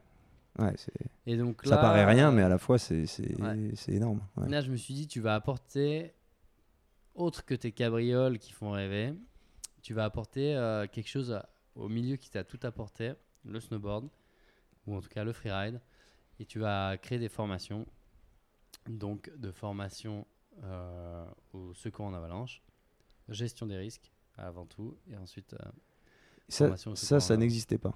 Ça existait, Mais pas- mais euh, pas adapté à notre euh, cible jeune freeride. Ouais.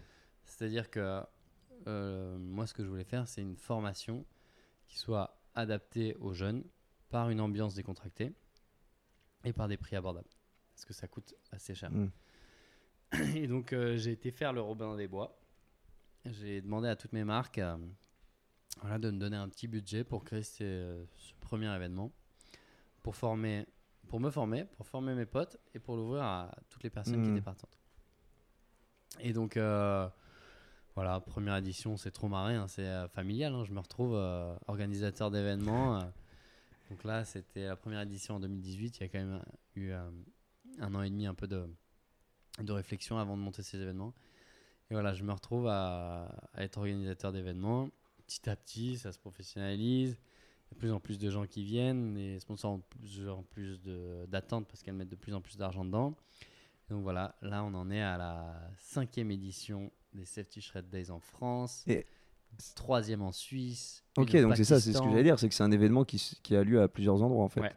Tu fais pas qu'à un seul endroit. Tu Non, fais, non, c'est, maintenant, on c'est- c'est développe un, le concept. ouais. voilà, c'est un concept que tu peux exporter Ouais. dans chaque station, dans chaque. euh, Ouais, j'ai pris vachement de plaisir à développer ces événements. Moi, je fais euh, ça euh, purement euh, bénévolement, Mm. à but non lucratif.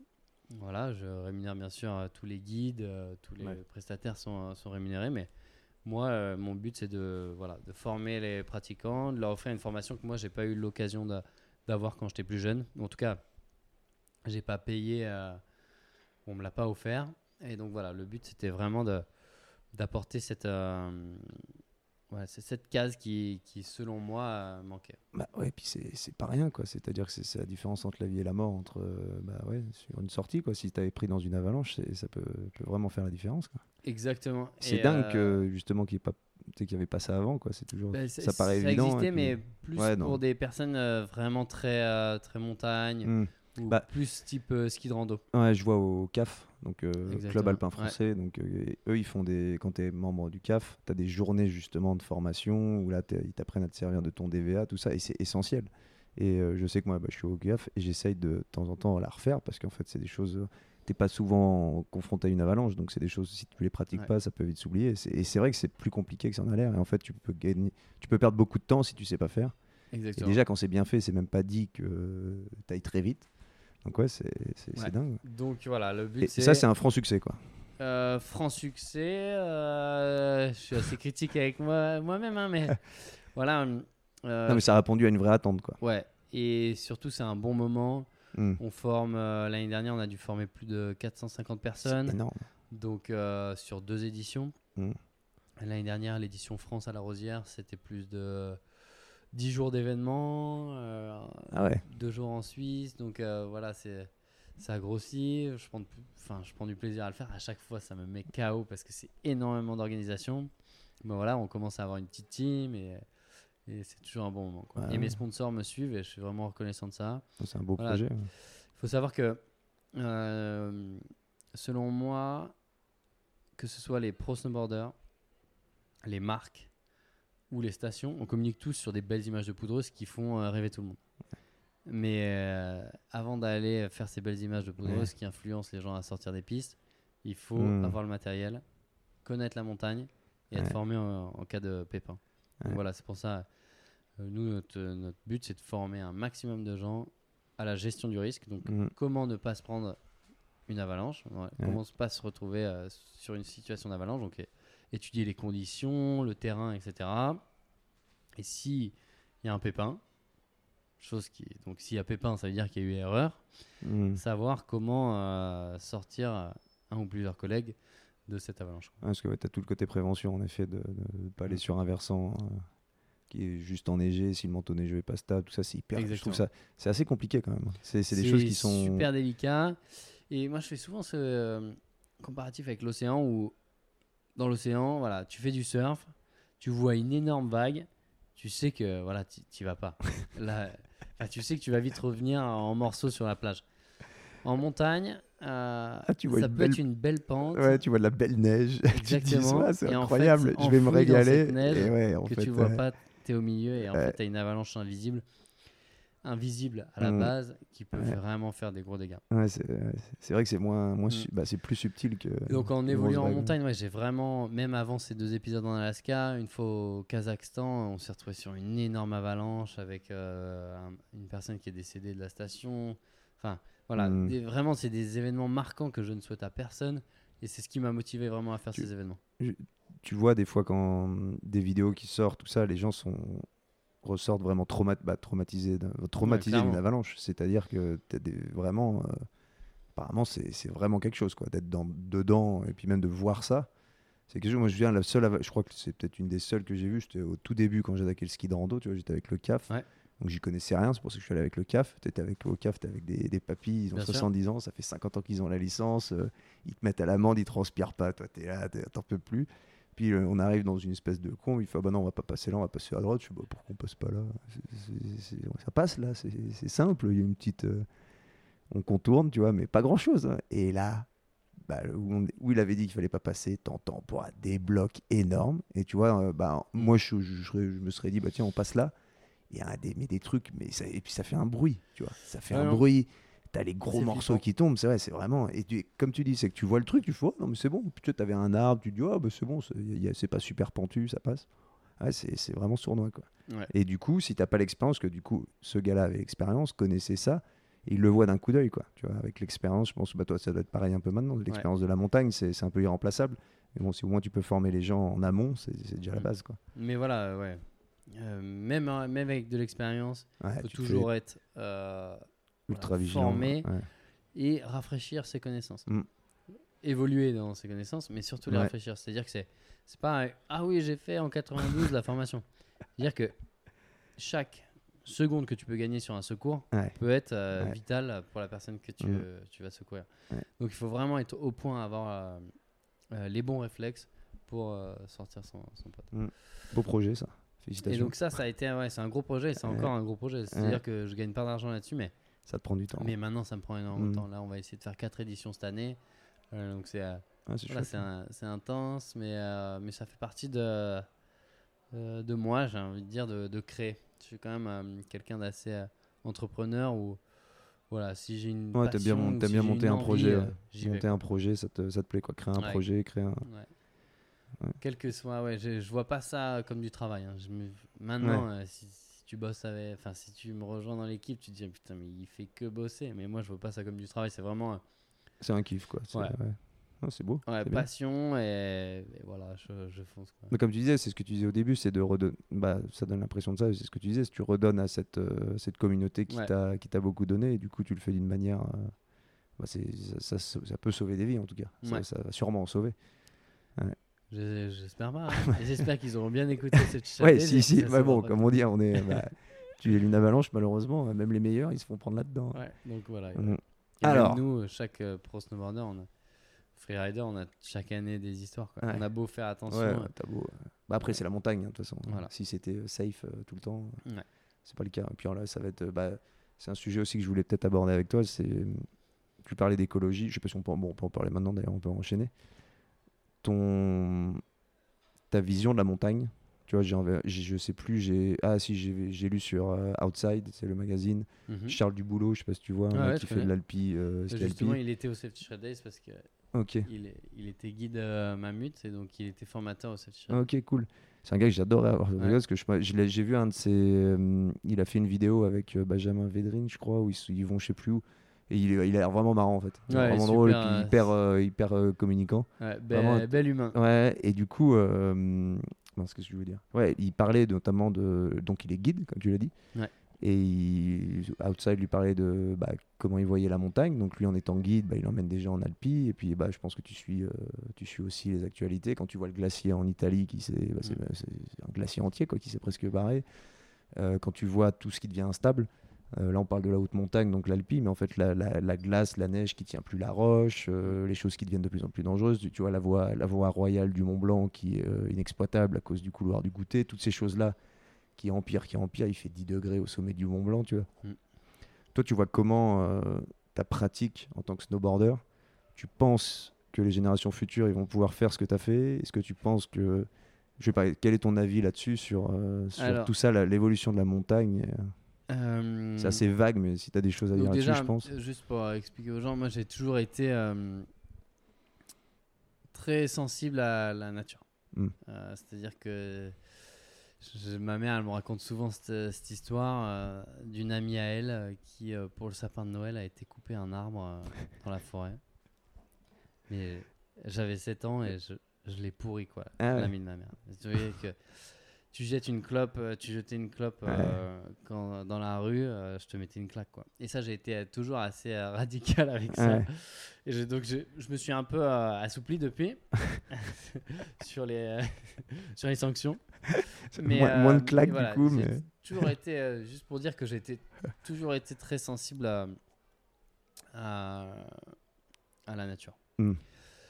Euh, maintenant, voilà, moi, mon point de vue, c'est que j'essaye d'évoluer quotidiennement Mm. euh, en progressant à mon niveau. Mhm. C'est-à-dire que je vais pas arrêter de prendre un avion euh, demain parce que ça fait partie de, de mon métier. ouais, c'est ton métier. Mais je vais essayer de diminuer un maximum, notamment pour, par rapport à toutes les conséquences euh, quotidiennes qu'on voit. Juste trois jours avant euh, l'accident en Italie, donc le euh, glacier qui s'est écroulé et qui a libéré une énorme poche d'eau emportant euh, Ouais.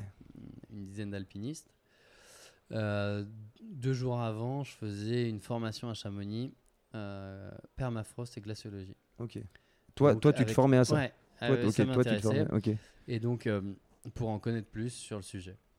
Et euh, là, on a fait donc un, un forage euh, dans la mer de glace à Chamonix pour étudier Ouais. euh, voilà, la fonte.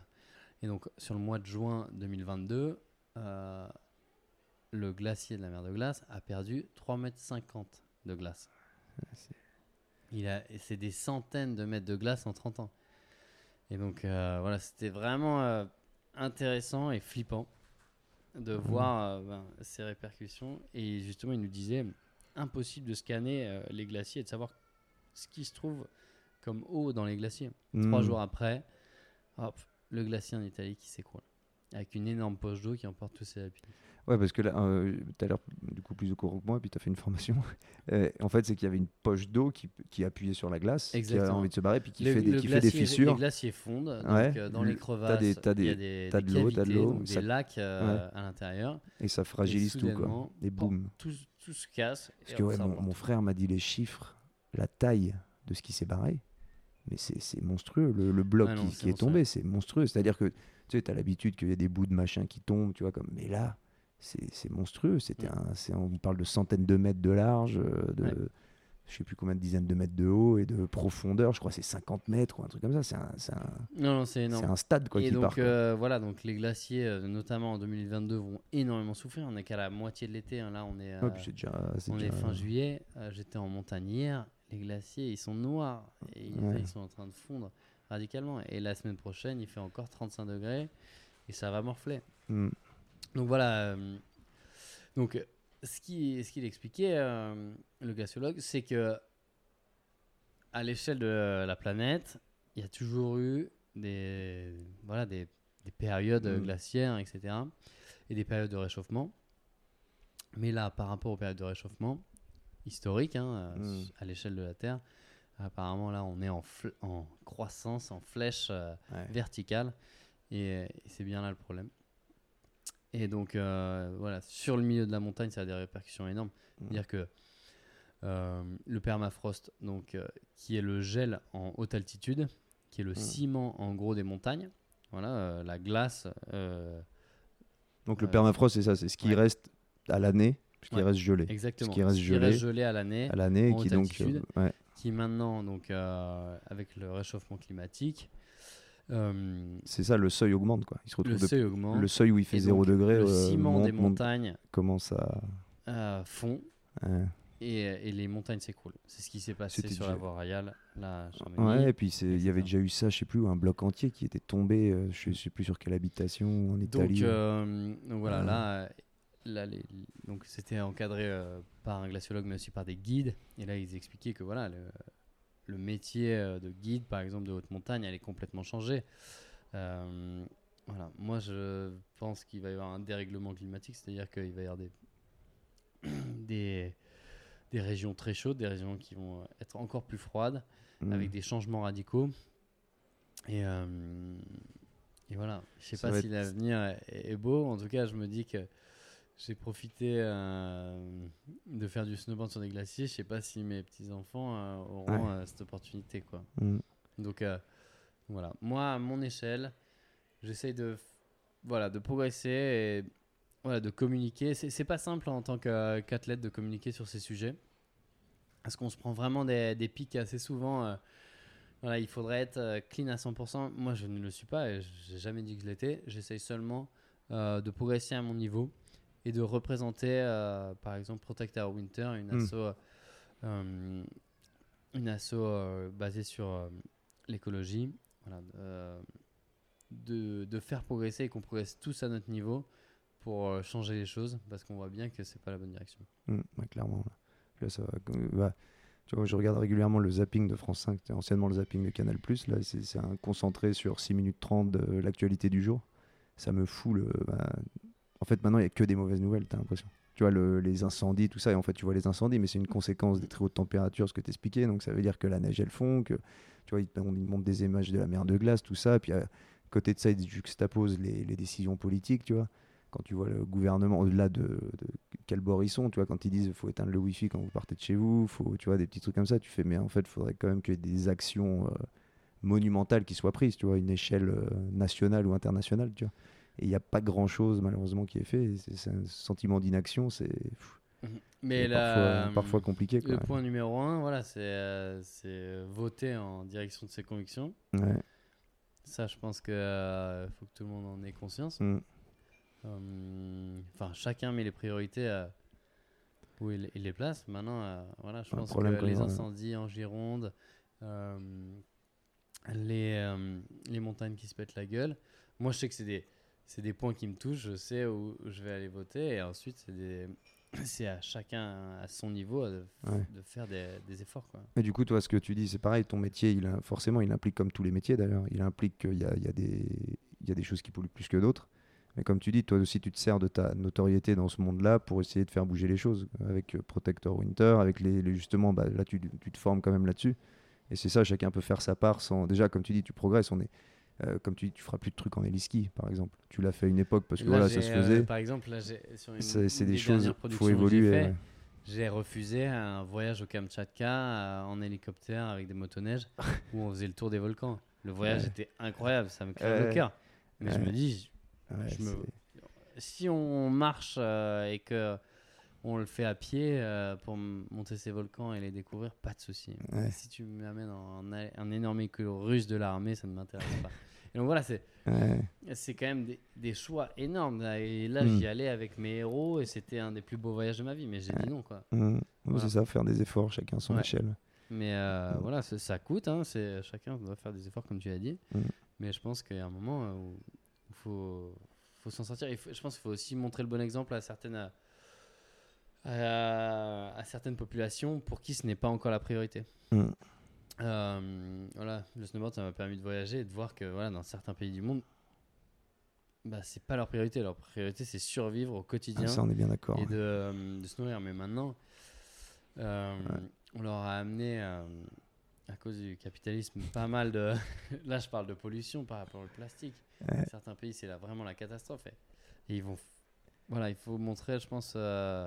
Euh, Et comme tu je dis sais pas après, si c'est le bon exemple, hein, mais en tout cas, il faut montrer une direction. On sait pas encore si c'est la bonne, hein, le, le temps le jugera, mais en tout cas, il faut montrer une direction.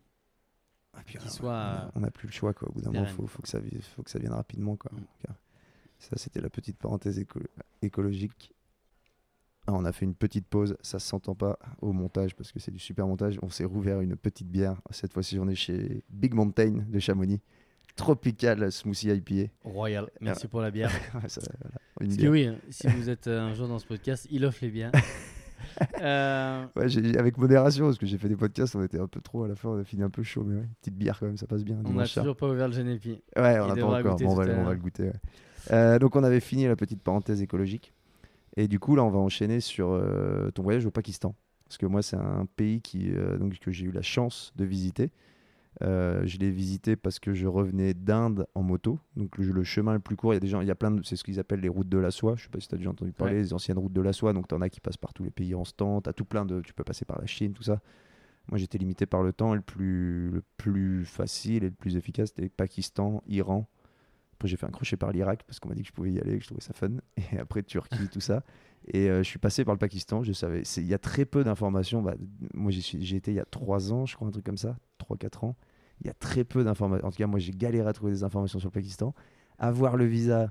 Fallait, je suis allé à Paris à l'époque, je sais pas comment c'est, comment t'as fait. Moi, c'était fallait aller à Paris, fallait laisser ton passeport, fallait le récupérer une semaine après, fallait en- imprimer tes, tes relevés bancaires, fallait euh, imprimer les billets d'avion. Sauf que moi, j'ai dit bah non, en fait, j'y vais en moto. Il me fait non, non, mais monsieur, c'est pas possible. Donc, je suis sorti, je suis sorti de l'ambassade, j'ai imprimé des billets d'avion. J'ai pris des billets d'avion sur euh, ou je sais pas quoi. Je les ai fait imprimer chez un mec. Je leur ai donné le truc, je les ai annulés dans la foulée. Tu sais, t'as t'as Ah 4 ouais. heures. Ouais, ouais, vraiment, c'était un délire. Et fallait, euh, fallait que je donne tous mes hôtels. Donc j'avais réservé tout plein d'hôtels sur Booking pour dire que je faisais ça. C'était vraiment hyper compliqué. Au-delà de ça, j'avais un véhicule, tu vois, donc euh, fallait un carnet de passage en douane. J'ai fait tout plein de trucs et Ah finalement, ouais. je, mais je suis Pas allé au si. Pakistan, ouais, et, On euh, n'est pas libre dans cette vie. hein.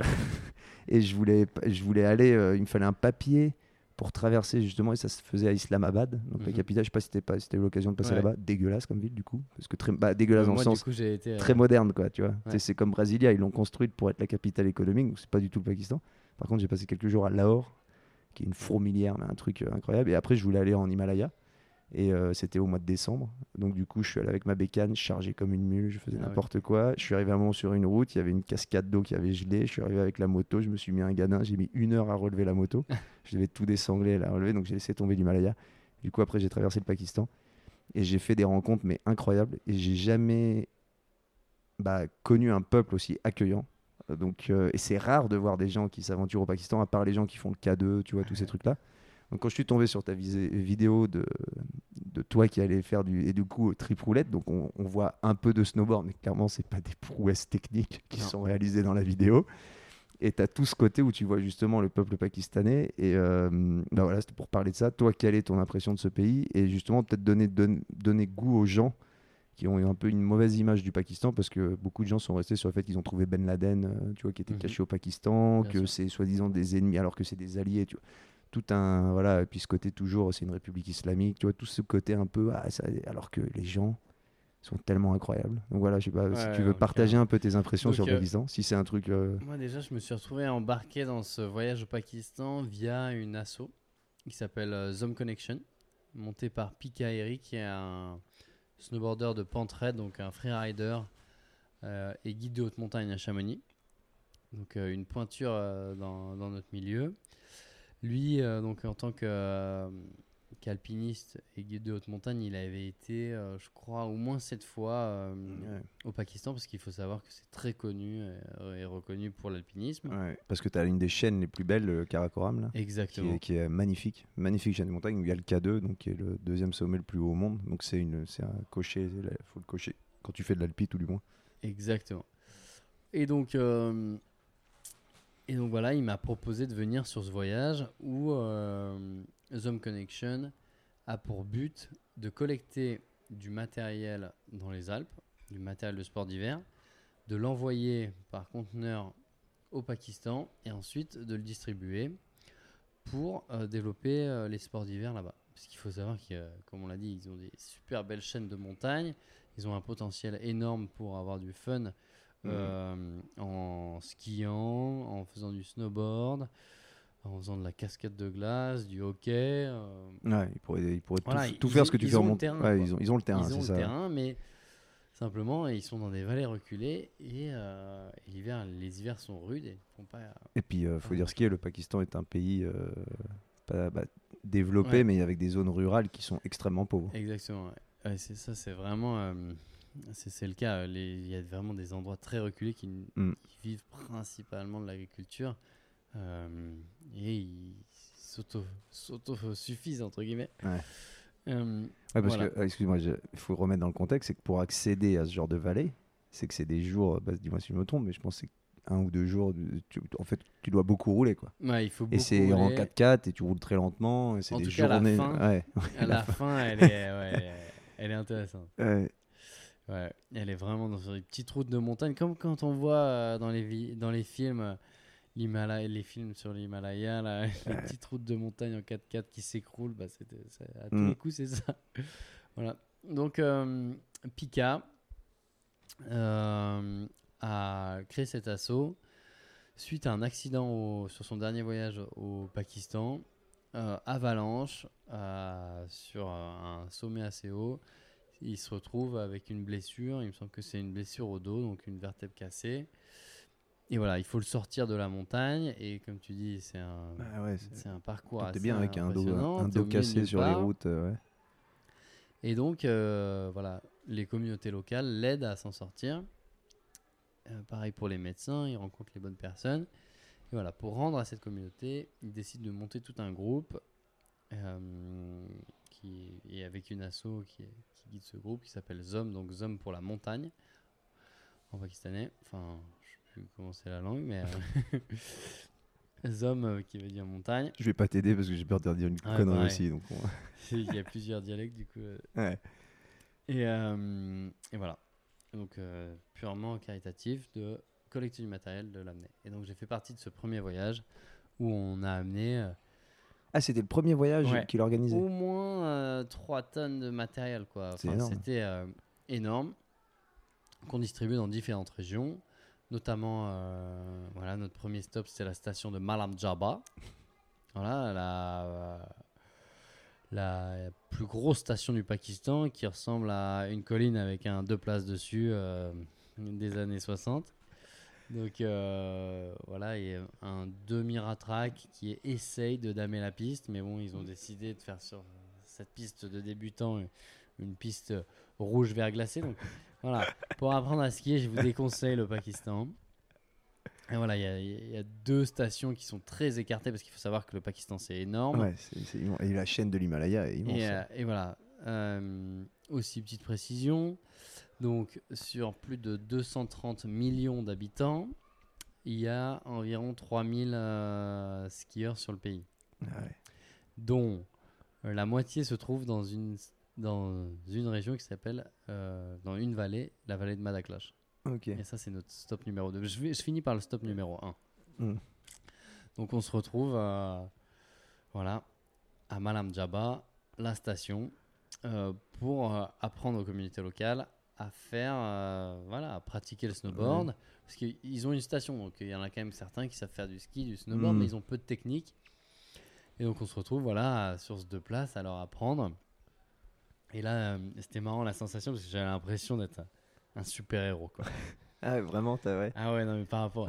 voilà, ils se retrouvent, ou les, surtout les jeunes, ils regardent peut-être pas forcément de vidéos de. Ils commencent peut-être à avoir leur smartphone, mais peu d'entre eux. Ah, même là, parce que souvent c'est un truc que tu vois, mais ouais, là-bas c'est tellement, Et ouais, euh, donc ils, tellement reculé que. ils arrivent, on arrivait, on faisait un tout petit, une toute petite figure sur la piste et les mecs ils hallucinaient, tu vois, ils étaient là, mais waouh, c'est comme si Sean White débarquait au Semnos pour nous, tu vois, tu vois, c'est, c'est, c'est, c'est assez marrant.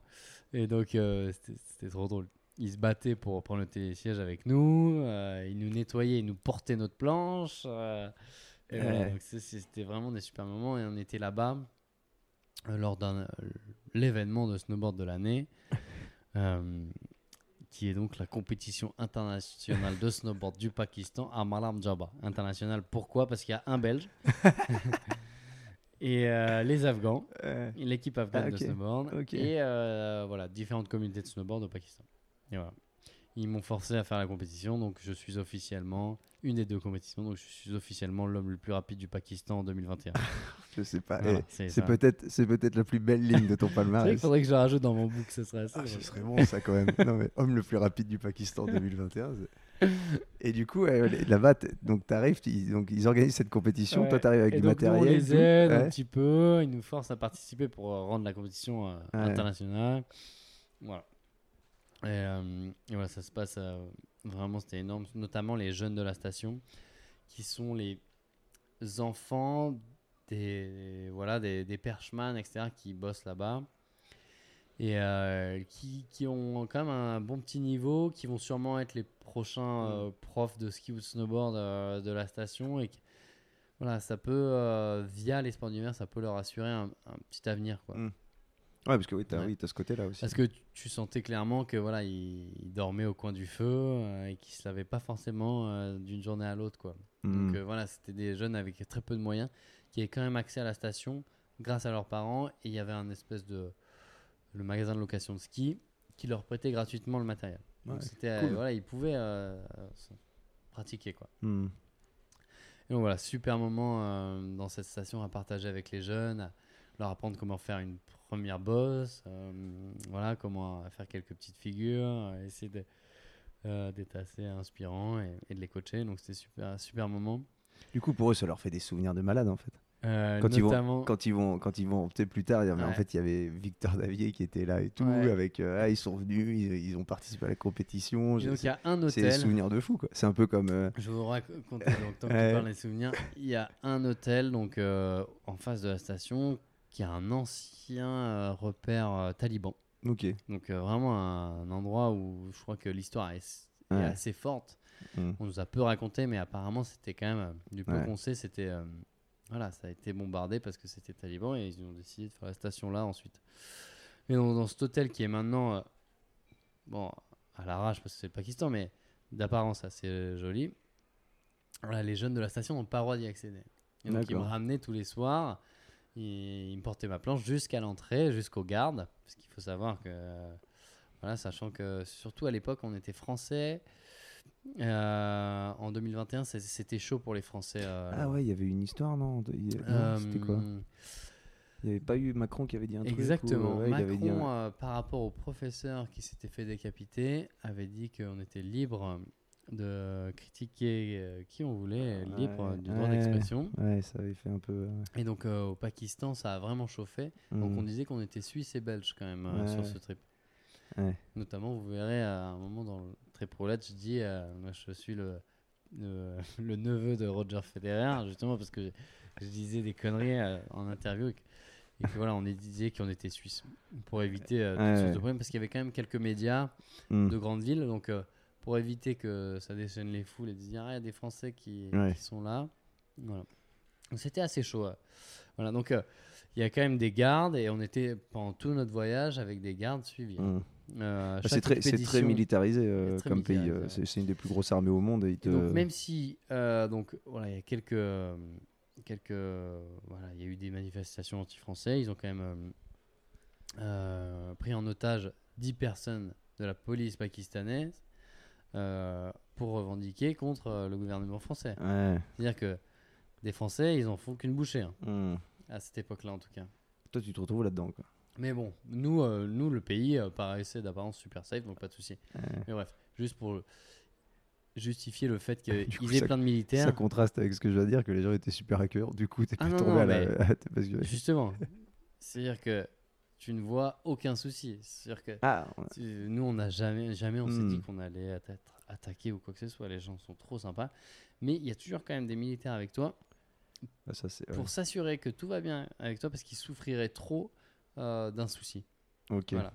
Imaginons que, euh, qu'il y a un souci avec nous sur ce voyage. Mm. Voilà, toutes les personnes qui avaient fait des expéditions de l'équipe me disaient non, nous c'est Parce toujours comme ça. Parce que là, t'es pas loin de l'Afghanistan ou pas? Euh, c'est grand, hein, donc Ouais, ouais, on non, n'est mais pas que- tout proche, mais les Afghans, ils avaient pas mis, ouais, ils avaient dû mettre 10 heures de route, je crois. Ah. Ouais, ok, ouais, donc ouais, c'est pas si loin quoi. Ouais. Parce que moi, moi, j'ai longé la frontière afghane et du coup j'étais euh, sous escorte militaire euh, pendant des centaines de kilomètres. quoi. C'était folklorique ça.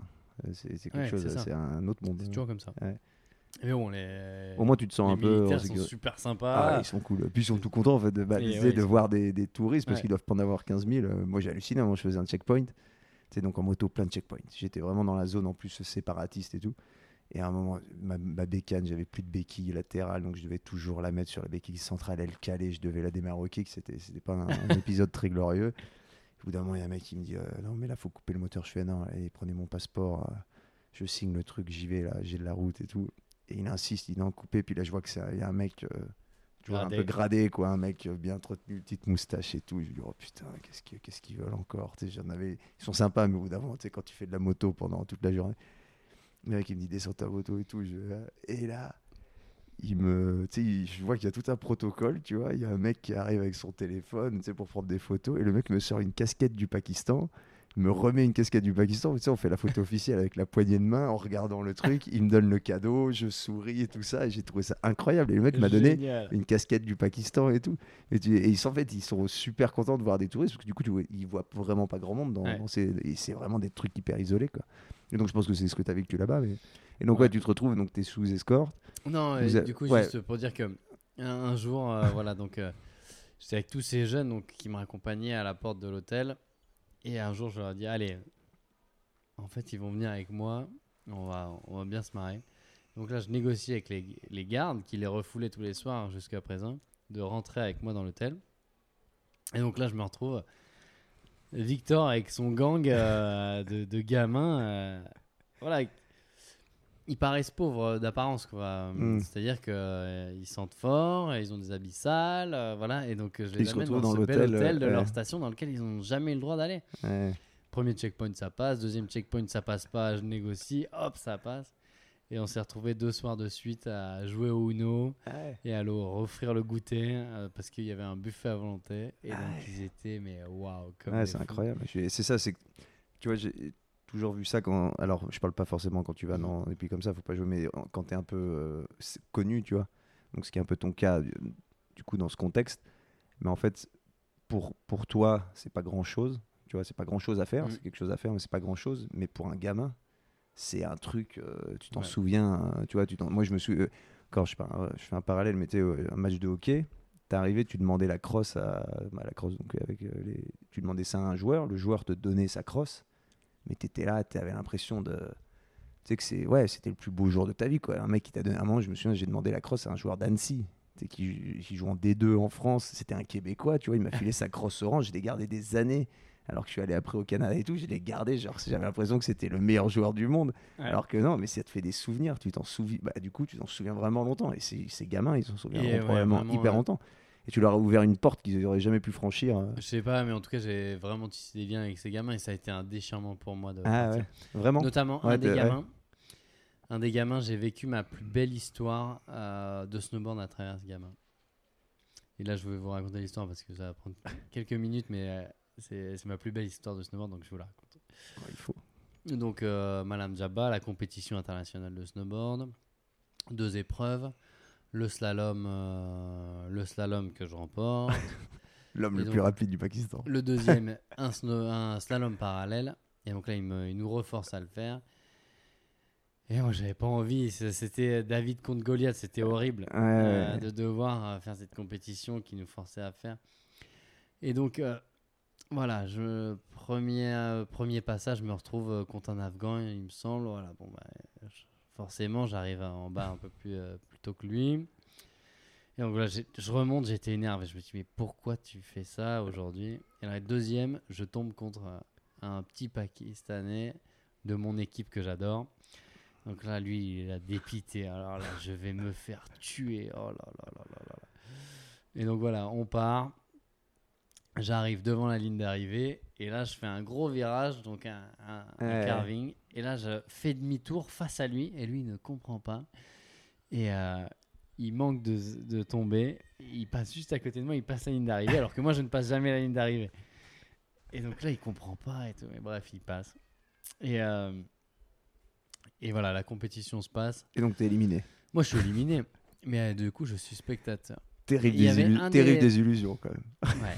Et il y a un des deux, un, un des enfants euh, pakistanais avec qui que j'avais coaché, qui était vraiment plus acharné que les autres et euh, très introverti. Donc, euh, c'est-à-dire que il me faisait signaler on va faire du snowboard ensemble, mais par contre, il me parlait quasiment pas. Et, bref, un, gamin super attachant, super motivé pour progresser.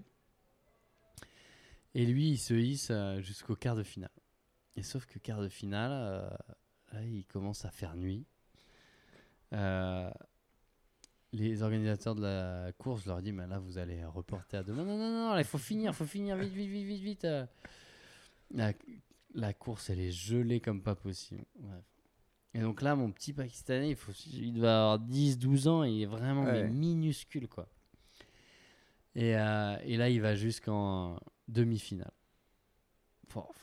et là il fait de plus en plus nuit et là il se hisse jusqu'en finale et là euh, et là, c'est vraiment. euh, il se retrouve en position David contre Goliath.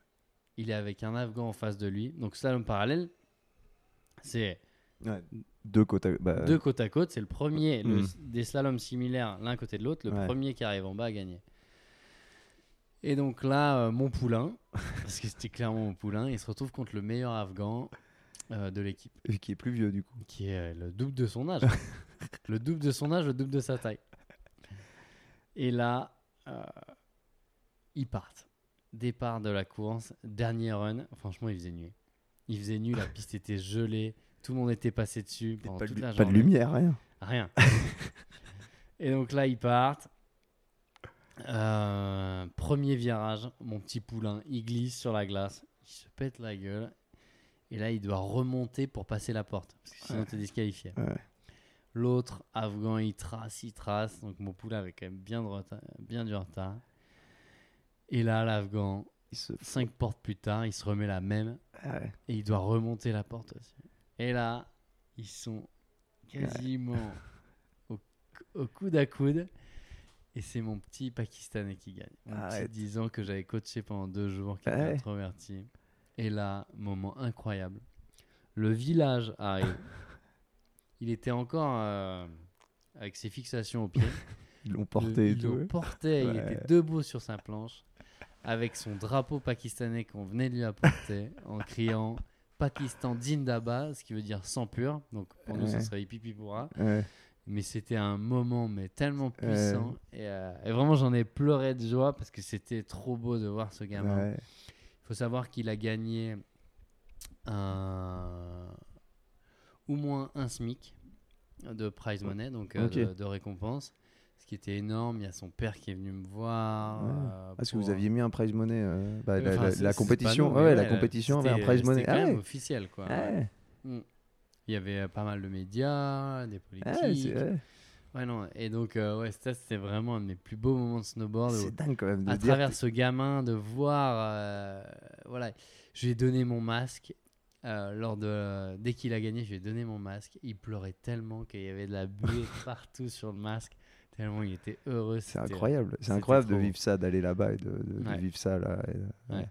donc voilà premier stop euh, la station de Madame Jabba où là vraiment T'as- et le déchirement de partir et de laisser ses kids derrière moi de me dire ça se peut je les reverrai jamais Oh, voilà. T'avais avais déjà vécu une expérience aussi, euh, tu vois, dans le partage avec donc, une communauté locale aussi ça qui intense. était marrant, c'est que jusqu'à présent, euh, j'allais, je voyageais soit pour m'entraîner, soit pour euh, faire des compétitions, Mhm. soit pour produire vraiment du résultat en termes de vidéos. Mais là, j'étais euh, au Pakistan pour un but complètement différent de ce que je fais Mhm. d'habitude, qui était apprendre à des gamins à faire du snowboard, faire un peu des démonstrations et distribuer le matériel. Donc euh, c'était vraiment un voyage complètement, complètement différent où j'étais ouais, d'une utilité qui était autre quoi. Mm. Et pour une fois, je me sentais utile quoi. Ouais. Personnellement.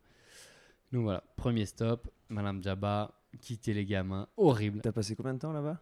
Euh, une semaine. Une semaine, ouais, ça laisse le temps de. ouais, de- Et donc les deux semaines d'après, on allait donc euh, dans la vallée de Madaklash. Donc là, c'était bien euh, deux, deux jours de route. Où là, pas de remontée mécanique. Uniquement des, des pâturages. En dessous de sommet de euh, 5000 mètres. Donc le village est à au moins 2500 mètres, je pense. Ouais, au moins 2000 mètres, ouais. Ah, C'est dingue. ouais, quoi. Les, euh, proportions que ça prend là-bas, les montagnes, c'est fou. Ouais. Et, euh, et là-bas, euh, Madaklash, euh, les Anglais ont été, apparemment les militaires anglais ont été à une, une période, ont appris euh, voilà, aux habitants ce que c'était euh, le ski, et depuis les charpentiers ont fait des skis en bois aux gamins. Et donc il y a toute une communauté de, de skieurs, qui est donc c'est pour ça que c'est la vallée la plus développée en termes de, Et sans remonter, quoi. sans remonter. Les gens remontent les champs euh, qui sont des, des cultures l'été. Ok. Et tu vois, ça fait vraiment des. Sachant que c'est des, des pentes raides, ils ont fait des espèces de terrasses euh, en escalier.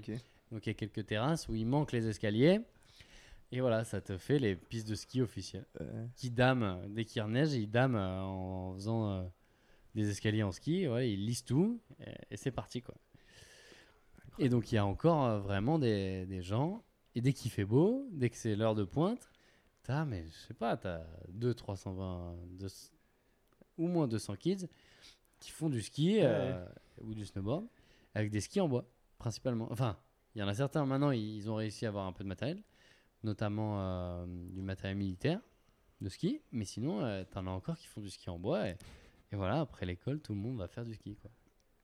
Donc, euh, on se retrouve là-bas, pareil, pour vraiment distribuer le matériel qu'on a récoltés dans les Alpes. Parce que là, tu as, des, skis et des snows, c'est ça?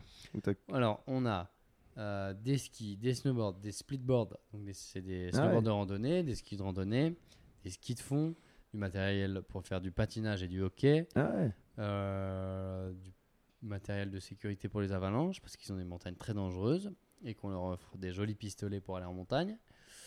Euh, voilà, donc euh, il y a aussi toute une division qui est escalade. Voilà, donc voilà, on amène tout ce matériel-là Ah, c'est fou ça. qu'on distribue. Et en fait, on ne le distribue pas. On, dit, on voit vite que le matériel, euh, on peut pas le distribuer. Pourquoi que sinon, ça ferait des histoires de jalousie euh, Ah ouais. complètement délirantes. Donc, on a ouvert des magasins de location gratuits. D'accord. Où en Ouais, fait, tu as des responsables, jour- boum, les journée. gens prennent le matériel, ils le ramènent. Hmm. Et, et voilà. Parce que sinon, déjà, rien que, que là, on a vite vu que c'était. euh, voilà, tout le monde voulait la casquette euh, que Pika avait, ou euh, Mm. voilà, tout le monde voulait du matériel gratuit, et on n'en avait pas pour tout le monde. Ouais, puis Voilà. après, tu crées des Le- querelles. c'est Exactement. Des querelles, des querelles la jalousie, c'est pas ce qu'on voulait, nous, à arriver. Nous, on voulait que tout le monde en profite et développer le sport d'hiver et que, apporter du fun Hmm. dans ces vallées où, euh, où voilà, c'est des vallées euh, très, très dures parce que les conditions sont en, en hiver sont vraiment euh, hardcore. Il faut savoir qu'ils n'ont pas leurs grandes vacances en été, ils ont leurs grandes vacances en hiver parce que euh, dans les écoles il fait trop froid. Quoi. Ah ouais. Ah, J'allais dire, ouais, Mm. c'est pour les skier, mais non, c'est pas du tout parce qu'il ah fait trop froid. Ouais. Ouais, ils peuvent pas rester. Ouais. Donc voilà, on a passé euh, deux semaines là-bas euh, à leur apprendre. Donc moi, j'ai- on a eu aussi le droit, parce que la place de la femme au Pakistan, est, donc à Islamabad, c'est c'est très euh, occidentalisé, mais euh, dans les montagnes, dans les vallées, c'est quand même particulier. La place de la Mhm. femme, il y a des fois, il y a des vallées où on n'aperçoit pas de femme, ou alors très voilée. Ça- C'est un peu, ça dépend des vallées. C'est quand même très particulier. Et on a eu le droit d'apprendre à des jeunes femmes à pratiquer les sports d'hiver pour la première fois. Et donc euh, j'avais mon groupe de snowboardeuses. euh, quelle que soit la taille des boots qu'on avait, on leur mettait des boots aux pieds. Et, euh, et voilà, on, on leur apprenait à faire du snowboard. Et ça, c'était vraiment. Et là, donc, moi, c'était quand même mi-février. Normalement, c'est euh, la saison où il faut filmer, il faut produire des images. Et moi, j'apprenais à des minettes euh, pour la première fois à faire du snowboard. C'était, c'était énorme. Ouais, c'est- Ouais. Et c'est là où tu construis, où tu construis là, une sorte de jump là, euh, avec, des, avec des mecs, ça fait des figures un peu là. Que- euh, Il y a ça, là, je me suis dit que ça de la c'était vidéo. quand même l'opportunité parfaite pour faire un tripoulet de Pakistan. Euh, écologiquement, on a pris un billet d'avion pour aller au Pakistan pour distribuer ce matériel. Moi, je trouve que c'est justifié. Hmm. Je me suis dit, voilà, euh, on va en profiter pour faire un tripoulette avec ces jeunes qui sont incroyables. C'est-à-dire les meilleurs jeunes en snowboard de la vallée de Madaklash. À la fin du séjour, après les avoir coachés, je les ai amenés vivre leur première expérience freeride où on a été dans une case en pierre euh, Ouais, c'est qui était voilà, euh, apparemment une, une mosquée en été. euh, dormir pendant deux jours euh, par moins 20 au milieu de la fumée parce qu'on avait un feu sans cheminée Ah, faut aller voir les images. de euh, la, de la puis tu case. vois- Tu vois, tu vois, ils, ils dorment. euh, comment ils arrivent à dormir Tu dis mais comment ils font? Ouais. Parce que vous, vous avez votre euh, sac de couchage, tout ça. Mais bon, euh, Oh c'est challenge quoi. Eh. eux, ils étaient trop motivés. Ils essayaient de trouver des couvertures. Je leur ai dit voilà, il faut des bons duvets, des cou- si vous avez des couvertures, mais le plus light possible parce que on a bien monté au moins 1000 mètres de dénivelé avec toute la bouffe, tout le matériel. C'était très lourd. Ils n'avaient jamais fait ça, donc je les ai, les pauvres, je les ai tués. Mais voilà, le but c'était de monter avec des ânes euh, jusqu'au fond de leur vallée, là où ils n'avaient jamais été en hiver, et euh, pour faire leur premier trip de snowboard. Euh, euh, Backcountry, comme on freestyle. fait, en- nous, les pros, voilà. Et donc, c'était un super moment de snowboard, mais aussi d'amitié, où vraiment on a tissé des, des beaux liens.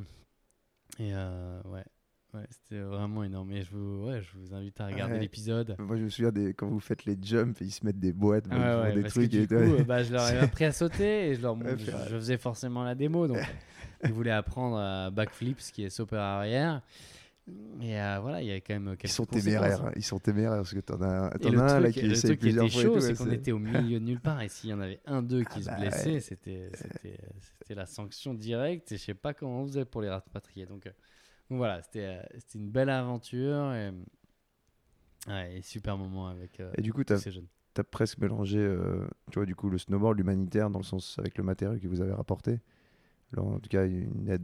Si, hein, c'est un peu une aide humanitaire. Ouais, bah, c'était le, le but du voyage. Les Ouais. Home Connection continuent. Hein, Et dans réussi à- vallées. Mais c'est cool parce que tu as réussi un peu tout mélanger, quoi. Ça, c'est chouette. mélanger. euh, ouais, ouais, c'était une super opportunité que Zone Connection m'a apporté. Je vous invite Mhm. à, si vous avez du vieux matériel, à participer. Je savais que pas qu'ils récupéraient du matériel de hockey aussi. ouais. Et du coup, il faut que je regarde parce que bah, des Ouais, fois, il y a des sais, collectes euh, en tous fait, les automnes. il y a des choses, tu changes assez régulièrement. Bah, je pense que c'est comme toi, tu changes régulièrement de matériel, mais c'est encore bon, mais c'est pas bon pour la compétition. Ouais, pour Et vous, du ça n'aura plus vraiment de valeur. De le mettre à la déchetterie, au final, euh, ça use de l'énergie pour rien. Ouais, Alors qu'au Pakistan, euh, ils vrai. vont l'utiliser encore pendant de longues années. ouais, Voilà. ouais, carrément. Il faut que je regarde ça. Donc euh, voilà, Ça, c'était la parenthèse. beau voyage au Pakistan Ouais. et humainement, parce que c'était la base euh, Ouais. de, de cette grosse parenthèse Pakistan, humainement, ouais, pour nous, ça a été incroyable. Après, il faut toujours. euh, nous, ça a été d'autant plus incroyable que les gens étaient très, très accueillants, notamment parce qu'on apportait beaucoup à, à leur communauté. Et donc. nous, c'était incroyable. Tous les soirs, on était invités chez eux. C'est ça, moi, qui- C'était des festivals de musique. Euh, voilà. Ils nous ont forcé à faire des danses avec le maire tous les soirs. Et donc, on se retrouvait dans des petites pièces euh, chauffées au feu de bois à devoir danser les danses traditionnelles. Euh, voilà, c'est C'est ça que j'ai ah, vraiment. euh, C'est ça que j'ai trouvé Magique, incroyable, c'est l'accueil. Et euh, moi j'étais en moto, donc j'a- j'arrive, je suis quand même équipé en motard avec ma, donc ma moto qu'ils avaient jamais vue, c'est une vieille moto indienne, tout. Et moi je me suis arrêté dans un village, j'avais vu un hôtel, en fait il faisait nuit, normalement j'avais dit, je m'étais dit je roule pas de nuit, puis j'arrive dans un, dans un village et je vois un hôtel, je fais bon bah je vais dormir là, tu vois, puis je voulais juste regarder s'il y avait une épicerie, acheter deux trois trucs à manger. Et, euh, et là, il y a deux jeunes qui arrivent sur une petite euh, 125 ou 50. Ils, font, ils parlaient anglais, tu vois. Ils me font Ah, Qu'est-ce que vous faites là? et tout. Je, Bon, je vais à l'hôtel. Ils font Ils parlent pas anglais. Je, Bon, je m'en fous. Je vais leur donner des sous et puis ils vont me donner une chambre. Non, non, mais venez chez nous. Puis j'étais en mode euh, Je dis oui à tout. tu sais, je m'étais dit au Pakistan tu sais, Yes. Ouais, voilà, j'avais dit Je dis oui à tout, tu vois. Et deux mecs, deux jeunes comme ça, ils étaient et donc. Je fais, ouais, bah, il me dit ouais, venez, euh, venez manger chez nous, tout ça. Je fais ok, pas de problème. Je les suis, on s'est retrouvés avec euh, bah, 12 jeunes, machin. Ils ont appelé les anciens du village. Tu vois, parce qu'en fait, je, je voyageais en moto. Ben, comme toi, quand tu es allé au fin fond de la vallée, il n'y a, il y a, il y a aucune, aucune probabilité qu'un mec comme moi s'arrête dans ce pays-là. Tu vois. Et juste avant ça, j'avais vu une vidéo YouTube d'un mec qui avait traversé 104.4. Il disait, bah, en fait, je prends le temps avec ces gens-là, parce qu'en fait, eux, ils iront jamais en France, ils iront jamais ça. Et en fait, bah, Mm. tu viens à eux, c'est assez inouï. Et je me suis retrouvé avec 12 jeunes. Ils ont appelé les anciens du village, voilà, prendre des photos, tout. Ils ont appelé leur cousin qui était à Londres, tout ça. C'était tout un événement. Et ils m'ont offert à manger. Ils sont, je pense qu'ils sont vraiment allés chercher une bouteille de coca, tu vois, à l'épicerie pour célébrer le- la chose. Donc tu sais, c'est quand même de l'argent parce que bah, tu vois bien que là-bas, ils gagnent, euh, ils gagnent pas grand-chose. Et je me souviens d'ailleurs, j'ai rencontré un, il y avait un des anciens, donc tu vois, barbu, machin, euh, bar- barbe blanche, tout ça. Et le mec était dentiste, tu vois. Et puis je me dis, bah tiens, dentiste, euh, tiens, je suis curieux de savoir combien il gagne, tu vois. Donc il me dit le truc en. Je fais la conversion, le mec il gagnait 80 euros par mois. Ah ouais. Tu vois, il gagnait 80 euros par mois, donc il est dentiste, il avait 60 ans, donc tu dis, le mec il est installé quand même. Mm. Il gagnait 80 euros par mois, et tu vois, moi j'arrive là, ils m'ont jamais rien demandé. Ils m'ont jamais, ils m'ont jamais rien demandé. Ils m'ont offert à manger, ils m'ont offert à boire, ils m'ont dit, bah tiens, tu peux dormir là, machin, si t'as besoin de quoi que ce soit. J'ai trouvé ça incroyable. Et dans plein d'endroits, je me suis arrêté. Le mec, ouais, tu veux manger, tu veux ça, ça va, machin. Il me demandait, tu sais, il me posait trois questions, genre, euh, euh, t'es t'es musulman? Je faisais non. Il me disait, t'es non. T'as une femme? Non. Bon, bah ouais, bah, merci de venir au Pakistan, c'est cool. euh, Qu'est-ce que tu fais là? Et il t'a- après, il t'offre à manger. J'ai trouvé ça, mais un accueil Ouais, incroyable. Et pour des gens qui n'ont vraiment pas grand chose comparé à, comparé à nous, quoi. Il y a un point aussi, c'est euh, ouais, c'est que toi tu les rencontres, mais eux ils n'auront pas forcément l'occasion de te rencontrer dans ton pays. Nous, Bah euh, moi après, euh, il y en a certains que j'aimerais trop faire venir en France. Bah, mais au final, tu bah, voilà, tu, tu dis que tu me connais et c'est parti. Mais non, c'est faut avoir un compte en banque solide, faut faire toutes les démarches et euh, voilà, faut réaliser qu'en tant que Français, on a énormément de chance. Bah, c'est ça, nous, on peut, Mm. tu, te, tu vois, le- ces, mecs-là, ils, ils sortiront probablement jamais. Ils iront peut-être à Islamabad ou tu vois, des grandes villes, tout ça, mais ils iront jamais chez nous, ils pourront jamais venir chez nous, même s'ils ont toute l'envie du monde. Tu vois. Mm. Et bref, ça c'est encore un autre. euh, ouais, parenthèse pakistanaise. Donc si vous avez l'occasion d'aller au Pakistan, c'est un pays qui est incroyable. Alors certes, il faut quand même être accroché parce que c'est un pays qui est pas touristiquement parlant et pas hyper développé. Mais tout est possible en fait dans ce pays-là. Et puis euh, si tu démerdes bien, les gens sont tellement accueillants. T'as des galères, tu vois, moi j'ai des galères en moto, j'ai jamais galéré plus d'une heure. Quoi. Les mecs ils arrivent, ils, ils remuent ciel et terre pour t'aider. euh, je suis retrouvé à me faire mettre la... en Iran aussi, ils sont incroyables.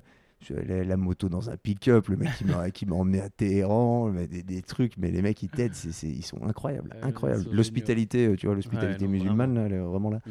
Et du coup, faut pas s'arrêter aux a priori qu'on a sur la géopolitique et ce genre. Ah ouais, moi, mes parents, euh, j'ai quand même beaucoup voyagé, mais ma mère était là. Ah non, ah non, pas le Pakistan. Ouais, mais c'est Parce qu'elle n'a jamais été flippée. hein. ouais, Mais, euh, ah non, pas le Pakistan. Et au Ouais, final, euh, voilà. c'est pareil. Moi, quand j'ai dit que je faisais ça, et, ah, les gens, ils, ils- t'as l'impression que tu vas te faire égorger, quoi. Et puis en fait, les images que tu vois du Pakistan, c'est à un moment, tu avais une vague de, tu vois, de, de terrorisme et tout ça. Puis en fait, maintenant, tu dis, mais attends, le terrorisme, ça arrive, euh, ça arrive partout, tu vois. Je me sentirais presque plus en sécurité au Pakistan qu'aux États-Unis, tu vois. ah non, tu vois, t'as des, des, des choses. Et puis vraiment, quand tu vois, en fait, une fois que tu y es, c'est la même chose. On a des images de certains pays. Et une fois que tu y es, en fait, les gens, ils font que vivre. Ils, font, ils vivent là et puis ils, sont, ils font leur Ouais, maximum après, pour. il faut, dans certains pays, voilà, il faut, euh, je pense, euh, la jouer intelligemment. C'est-à-dire que, comme tu disais, pas rouler de nuit, n'importe quand, quand tu connais pas. Voilà, il faut pas tenter non plus. euh, Ouais, puis il faut pas faire le connard, quoi, déjà. Ouais. Ouais. C'est déjà, c'est déjà un, bon, un bon principe. Ouais.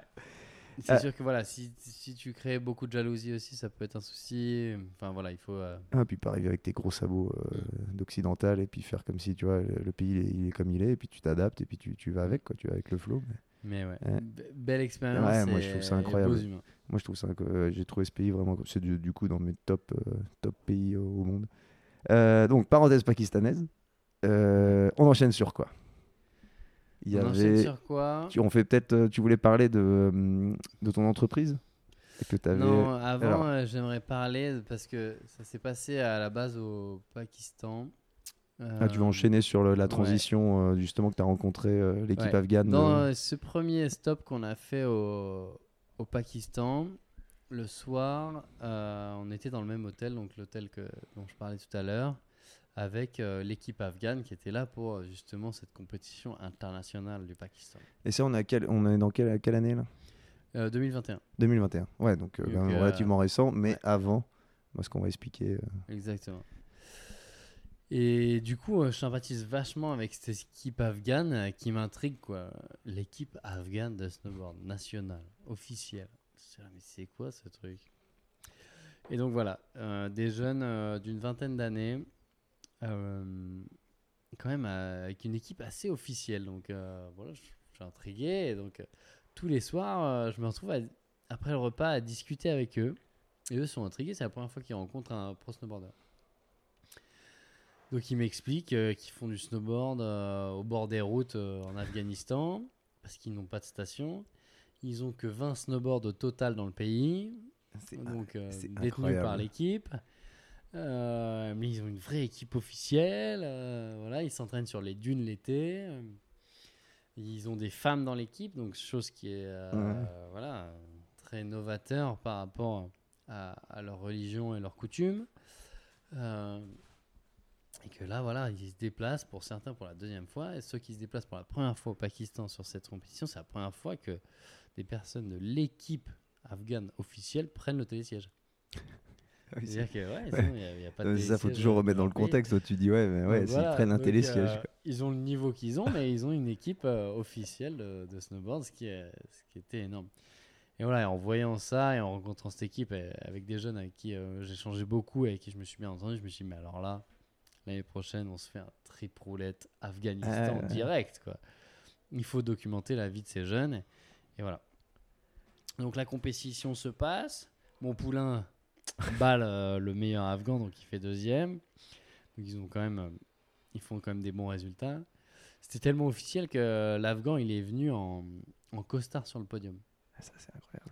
Chose qui ne se fait pas du tout à titre informatif euh, dans, le monde du snowboard, t'es jamais allé- dans n'importe quel milieu un- sportif. Je pense hein, que c'est un truc que tu pourrais faire, tu vois. Voilà. ce, serait, ce serait vraiment drôle quand même. Ouais. T'arrives en costard sur un, sur un Donc podium. voilà, il arrive en costard, il avait prévu son costume quand même pour euh, potentiellement monter sur le podium. Donc c'était quand même, euh, voilà, il- pour eux c'était fort quoi. Ouais, mais c'est Voilà. ça, c'est pas rien quand même. Mais tu pars comme tu sors de ton pays pour aller faire une compète, c'est jamais. Ouais.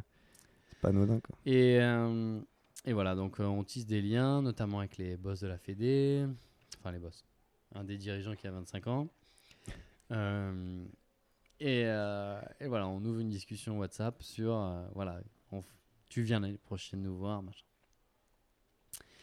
Donc toi, c'est un- du coup, là, toi, t'es motivé, tu te dis je trip me roulette, dis, quoi. Bah ouais, ouais, on le fait, quoi. euh, désolé maman, mais là, le Pakistan, je me fais l'Afghanistan. Là, du coup, là, du coup, c'est encore un petit, un petit truc au-dessus, quoi. Euh, tu l'as dit T'as eu le temps de le dire ou pas ça? Non, tu Ouais, bah, je leur ai raconté mon voyage au, au Pakistan. Et donc, euh, voilà, quelques mois se passent, on organise le voyage, mais au final, il me fallait quoi? Un visa, une invitation et un billet d'avion, euh, basta quoi. Hmm. Donc, c'était assez simple. hein.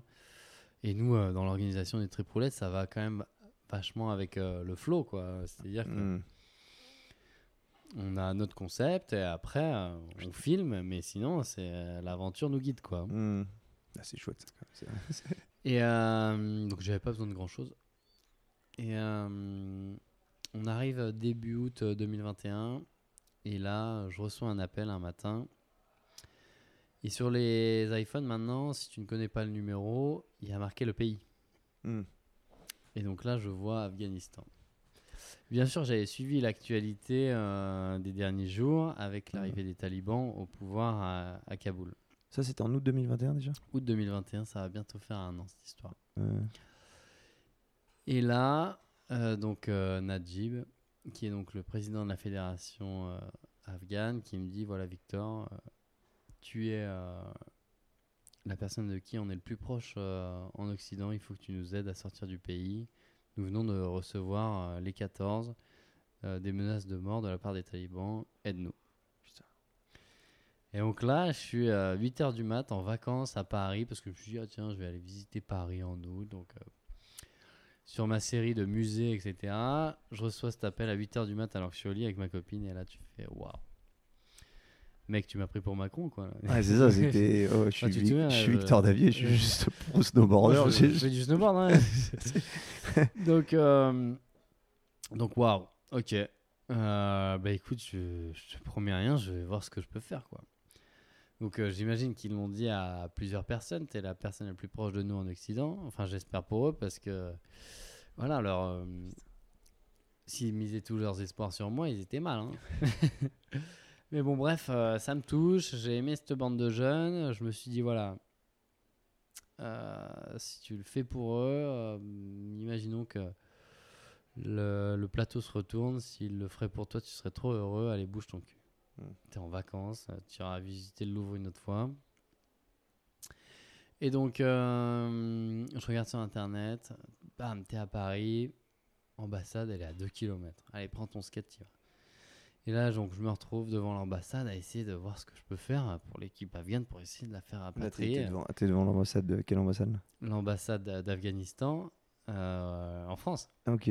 Mais à ce moment-là, ils sont pas encore au pouvoir, les talibans. Ils vont y arriver. Euh, là, ils vont y arriver. Ouais. Ouais, ouais, donc c'est encore. euh, là, ils sont encore dans l'évacuation. C'est ce qu'on a vu, les images qu'on a vues, tout ce qu'on a vu, l'évacuation des, Exactement. des troupes américaines, voilà, l'évacuation on de tous les ressortissants étrangers. Où euh, il y a la- certaines personnes euh, afghanes qui essaient de s'accrocher aux avions. aux avions, qui Mm. tombent, etc. Donc on est exactement dans cette période-là.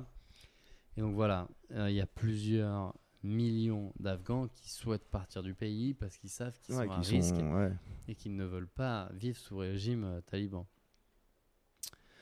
Donc, euh, là, c'est. Voilà, dans, dans ma tête, il se passe. euh, ça fait des pirouettes, comment tu veux, il compte sur toi. Donc là, tu ne peux plus rien apprécier. C'est-à-dire que tu vas pas boire une bière avec ton pote parce que tu as d'autres choses à foutre. Tu dois potentiellement sauver euh, 14 personnes.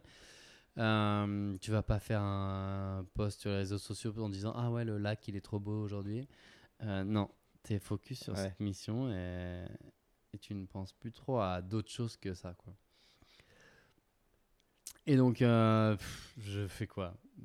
Euh, Je regarde sur Internet. J'envoie des mails à des associations qui reçoivent sûrement 40 000 mails Ouais, par que minute Parce que c'est ça. pour là, les mêmes raisons. Toi, Je- ils t'appellent toi pour 14 snowboarders, mais c'est ce que tu dis. On parle de millions d'Afghans qui sont dans une situation, dans la même situation que tes snowboarders. C'est-à-dire que tout ce qu'ils ont fait, si on résume plus ou moins, c'est qu'ils ont fait du snowboard. Il y avait des- aussi des femmes dans l'équipe. Ils ont fait, ils ont, on va dire, vécu un peu librement à l'occidental, Et maintenant ils sont condamnés par rapport à ce mode de qui vie. m'a quoi. vraiment touché, c'était ça. Qu'est-ce qu'on leur reproche d'avoir fait du snowboard. D'avoir fait du snowboard. Tiens, Ce qui est contre, euh, ouais. Bah, leur principe, euh, Les talibans, quoi. On va appeler ça comme ça, la, la vie talibane. il faut quoi. savoir que déjà pour les femmes, de faire du snowboard dans leur pays, c'était vraiment euh, euh, très avant-gardiste. Ah ouais. Et pas forcément respecté selon les courants. Mm. Donc voilà, déjà, elle prenait un risque en allant faire des compétitions, etc. Ouais. Et je me souviens d'une discussion où elle me dit ouais, genre, elle me, on a fait une espèce, un espèce de meeting au Pakistan. Dans l'hôtel, ils m'ont demandé devant toute l'équipe, voilà, explique-nous comment on pourrait progresser. euh, faisons un petit, un, voilà, un petit meeting, voilà, pour que tu nous coaches, euh, pour prendre la bonne direction, etc. Je dis bah voilà, il faut vous- bien vous entourer, que vous alliez dans des endroits où vous pouviez, vous pouvez progresser en fonction des disciplines euh, que vous voulez pratiquer, que vous ayez vraiment du plaisir. Euh, voilà, il faut vous entourer de personnes euh, voilà, qui ont un meilleur niveau que vous, euh, voilà, pour vous pousser, etc. Et elle me dit, mais Victor, mais c'est génial ce que tu nous dis, mais tu sais, nous, ça se passe pas comme ça. Et j'avais du mal à réaliser, tu vois. euh. moi, je pars du principe euh, occidental, voilà, tu, tu prends ton snowboard, tu vas en station et c'est parti, quoi. Ouais. Tu t'acharnes. Ouais. Mais non, il y a d'autres barrières avant, euh, pas- ouais. avant le sport qui En sont fait, énormes. Ce que tu prends, toi, pour acquis normal, en fait, c'est pas du tout valable là-bas. T'as 20 000 lieues de ce qui se passe là-bas. Ouais. Donc, euh, donc ouais, elle me- déjà, elles me mettent un peu la puce à l'oreille sur ça.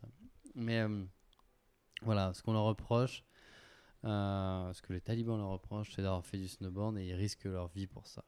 Et ils même veulent partir de leur pays en laissant famille, Ouais. diplôme, argent, parce que tous les comptes en banque sont gelés, Mm. souvenirs, tout. Ils veulent partir. Il- tu, en fait, ça c'est aussi, euh, je fais une petite parenthèse là-dessus, quand tu vois des, hum, comment dire, des gens qui, bah, des migrations, quoi. Les gens pensent que c'est, tu vois, par exemple, le cas des Syriens, à un moment, tu avais l'impression qu'on, que c'était des gens qui fuyaient juste pour une vie meilleure, mais non, mais leur vie, ils l'avaient, euh, ils l'avaient chez eux, tu vois. Exactement. Ces gens-là, ils, ils laissent Ils tout, comme tu dis, ils laissent absolument tout. Pour aller faire quoi? Pour aller se être parqués dans des endroits dégueulasses en France, parce que euh, justement chez eux, c'est c'est la, c'est- c'est c'est la guerre, quoi. Ouais. Ils risquent leur vie. Et nous, on est là, non, mais faut pas. euh. Et il faut savoir aussi que c'était des jeunes principalement de Kaboul. Enfin, ce sont des jeunes à, à l'origine de Kaboul qui sont éduqués, qui parlent quand même bien l'anglais, Hmm. euh, qui ont fait des études.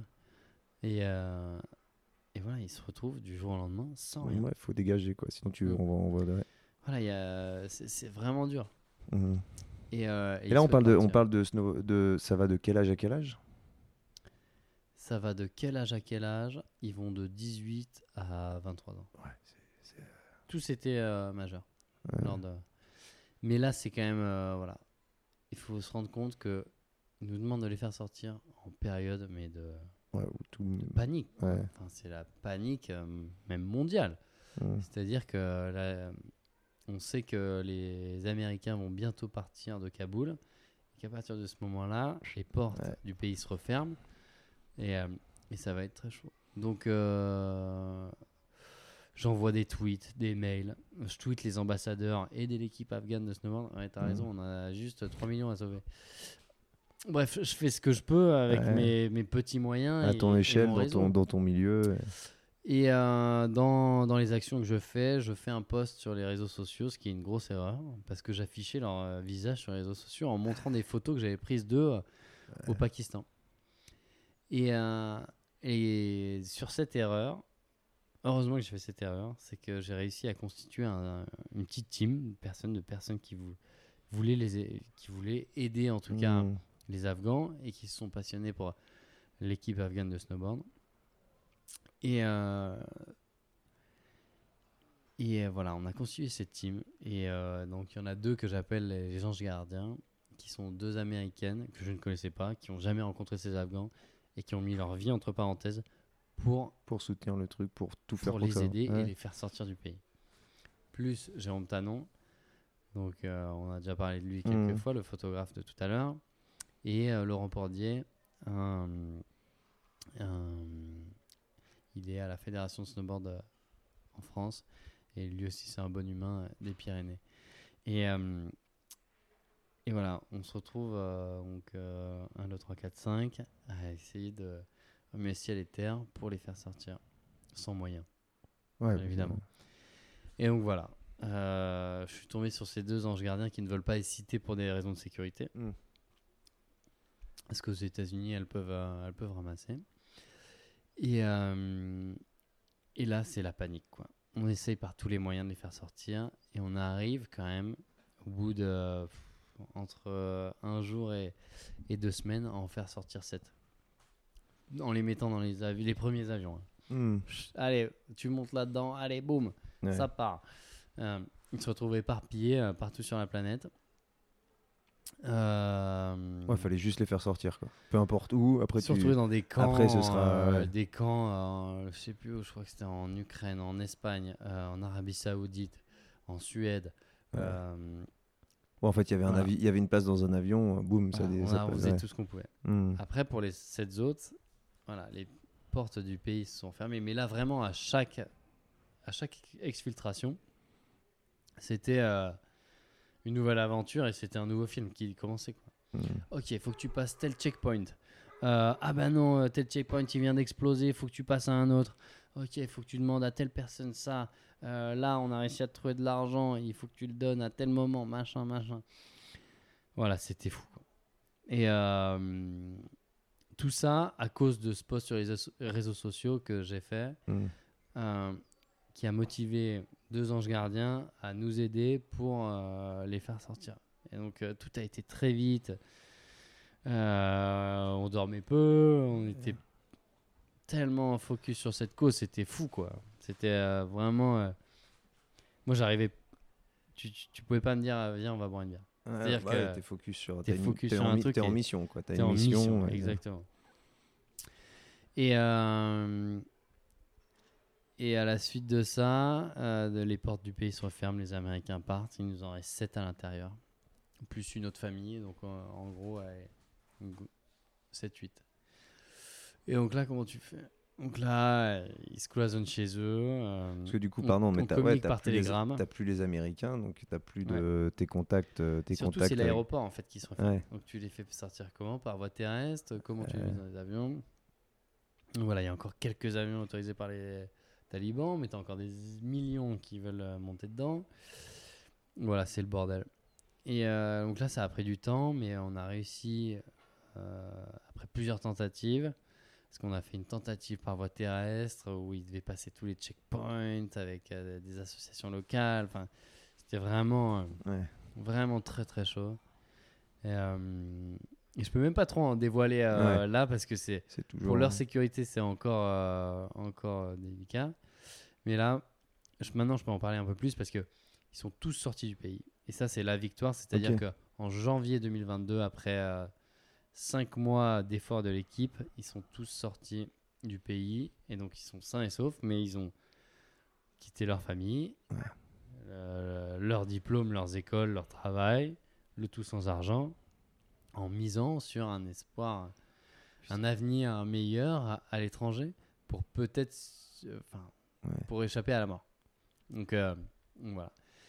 Et, euh, et là, on en a encore 7 qui sont à Islamabad au Pakistan, qui sont euh, du coup réfugiés dans le pays voisin Ouais. qu'on finance avec nos moyens perso et un crowdfunding, qui sont donc à Islamabad en attente de visa en Occident, parce qu'il y a plusieurs millions d'Afghans actuellement au Pakistan, donc ils sont pas peu d'avenir, Hmm.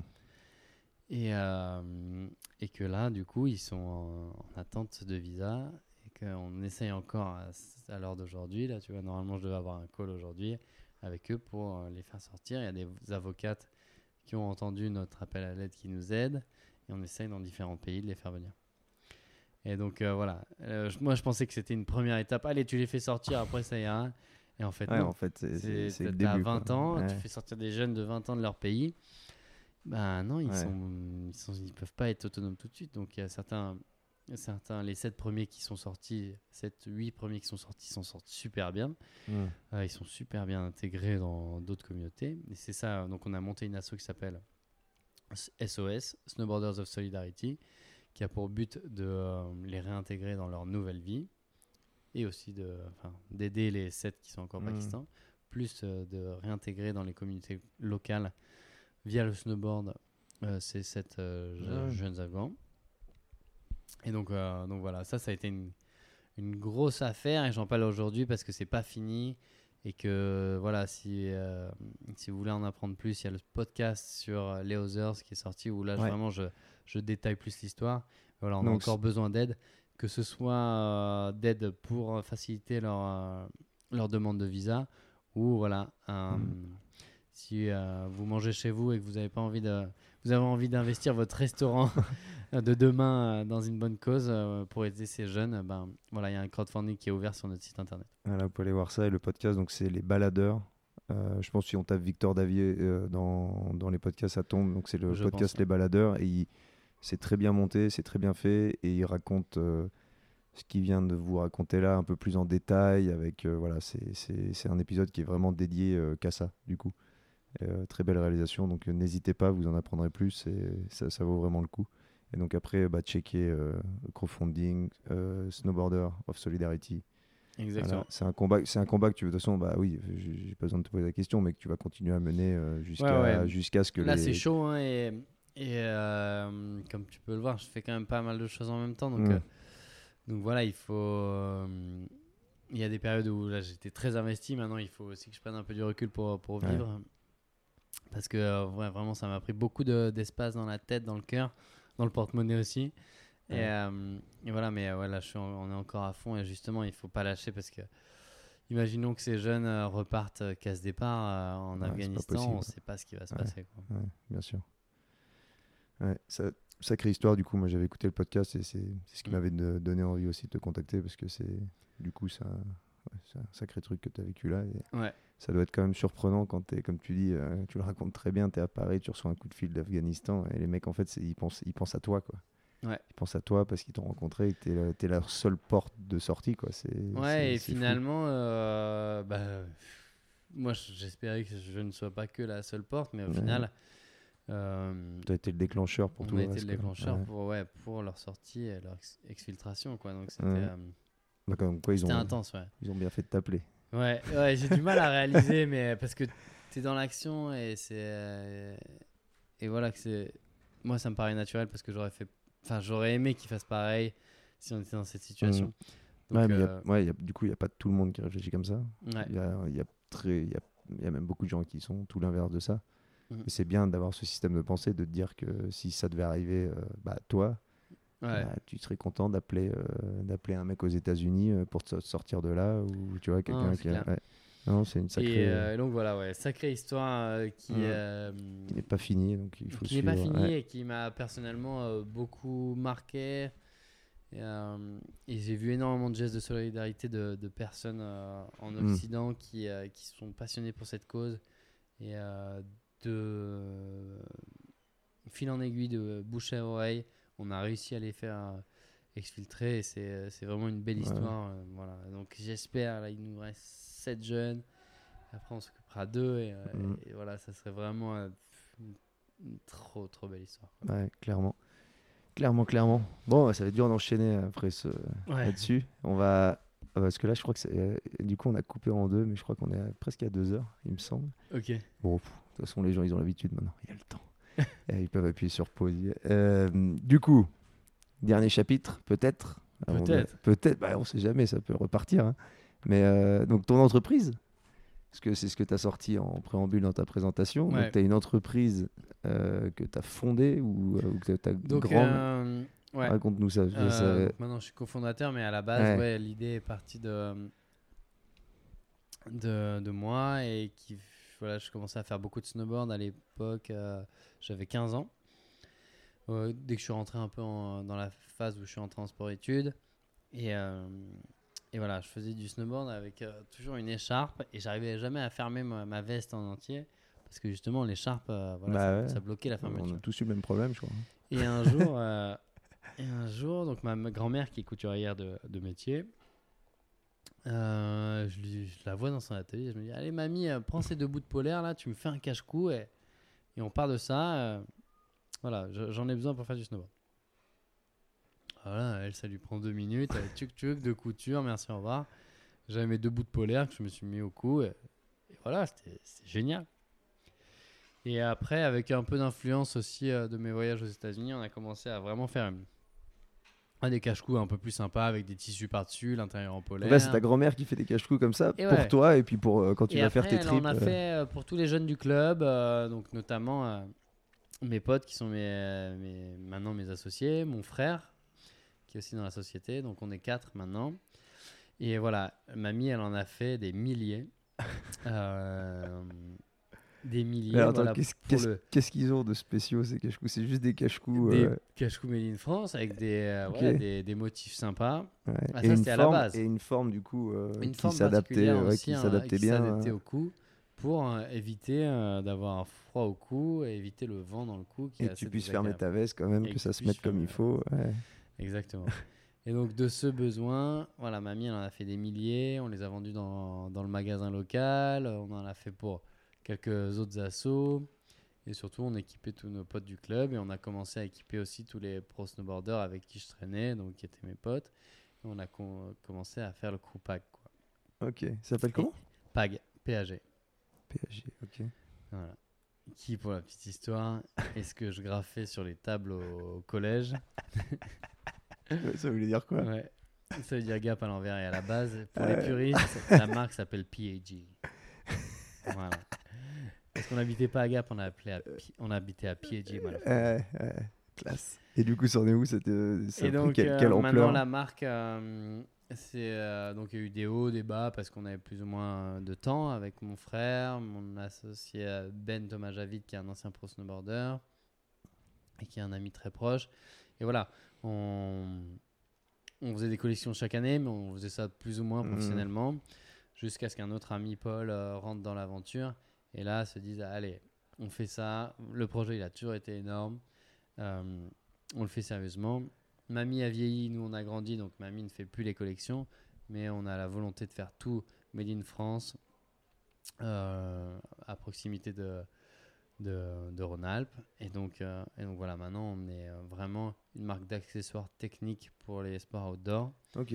Vous faites euh, autre chose que des, que ouais, des tours de cou. quoi. Maintenant, donc on fait des tours de cou, des bonnets, des first layers, et voilà. Ah ouais, ouais, bien. Donc c'est une marque euh, qui évolue bien. On est, re- on est vendu dans plusieurs pays en Europe, euh, dans les plus gros euh, grands comptes euh, en France. Et, et voilà, l'histoire perdure. On sponsorise, on sponsorise toujours euh, les meilleurs athlètes en France qui sont au final nos potes. Et donc on a notre équipe de potes et on design les produits qu'on a envie, le tout ouais. in France. Et toi, là, tu as, une part active là-dedans, c'est-à-dire que tu es toujours impliqué dans- Euh, active, ouais, j'ai certaines parts où voilà, on Hmm. a des meetings toutes les semaines et je prends part. Après, c'est- au quotidien, c'est Ouais, c'est ouais, c'est celui qui a déclenché, qui, a décidé de passer à vitesse supérieure, Ouais. celui qui s'occupe de la gestion. Parce quoi. que voilà, euh, moi j'ai une carrière de pro snowboarder à mener. Oui, tu as l'air d'avoir deux, trois trucs aussi à faire. Donc, euh, donc voilà, mais ouais, c'est un projet qui me tient énormément à cœur.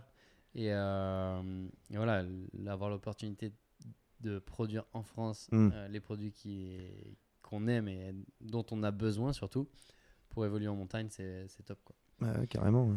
Je pense que là-dessus, il y a un vrai retour aux sources euh, de, Et là, de justement des- d'arriver à produire localement. Je pense Et que là, c'est des part super projets, Ouais. notamment de créer notre usine en France, Ah d'avoir euh, Ah, nos couturières et de voilà un atelier euh, de à la pointe de la technologie pour faire tous nos produits euh, les plus tech possibles.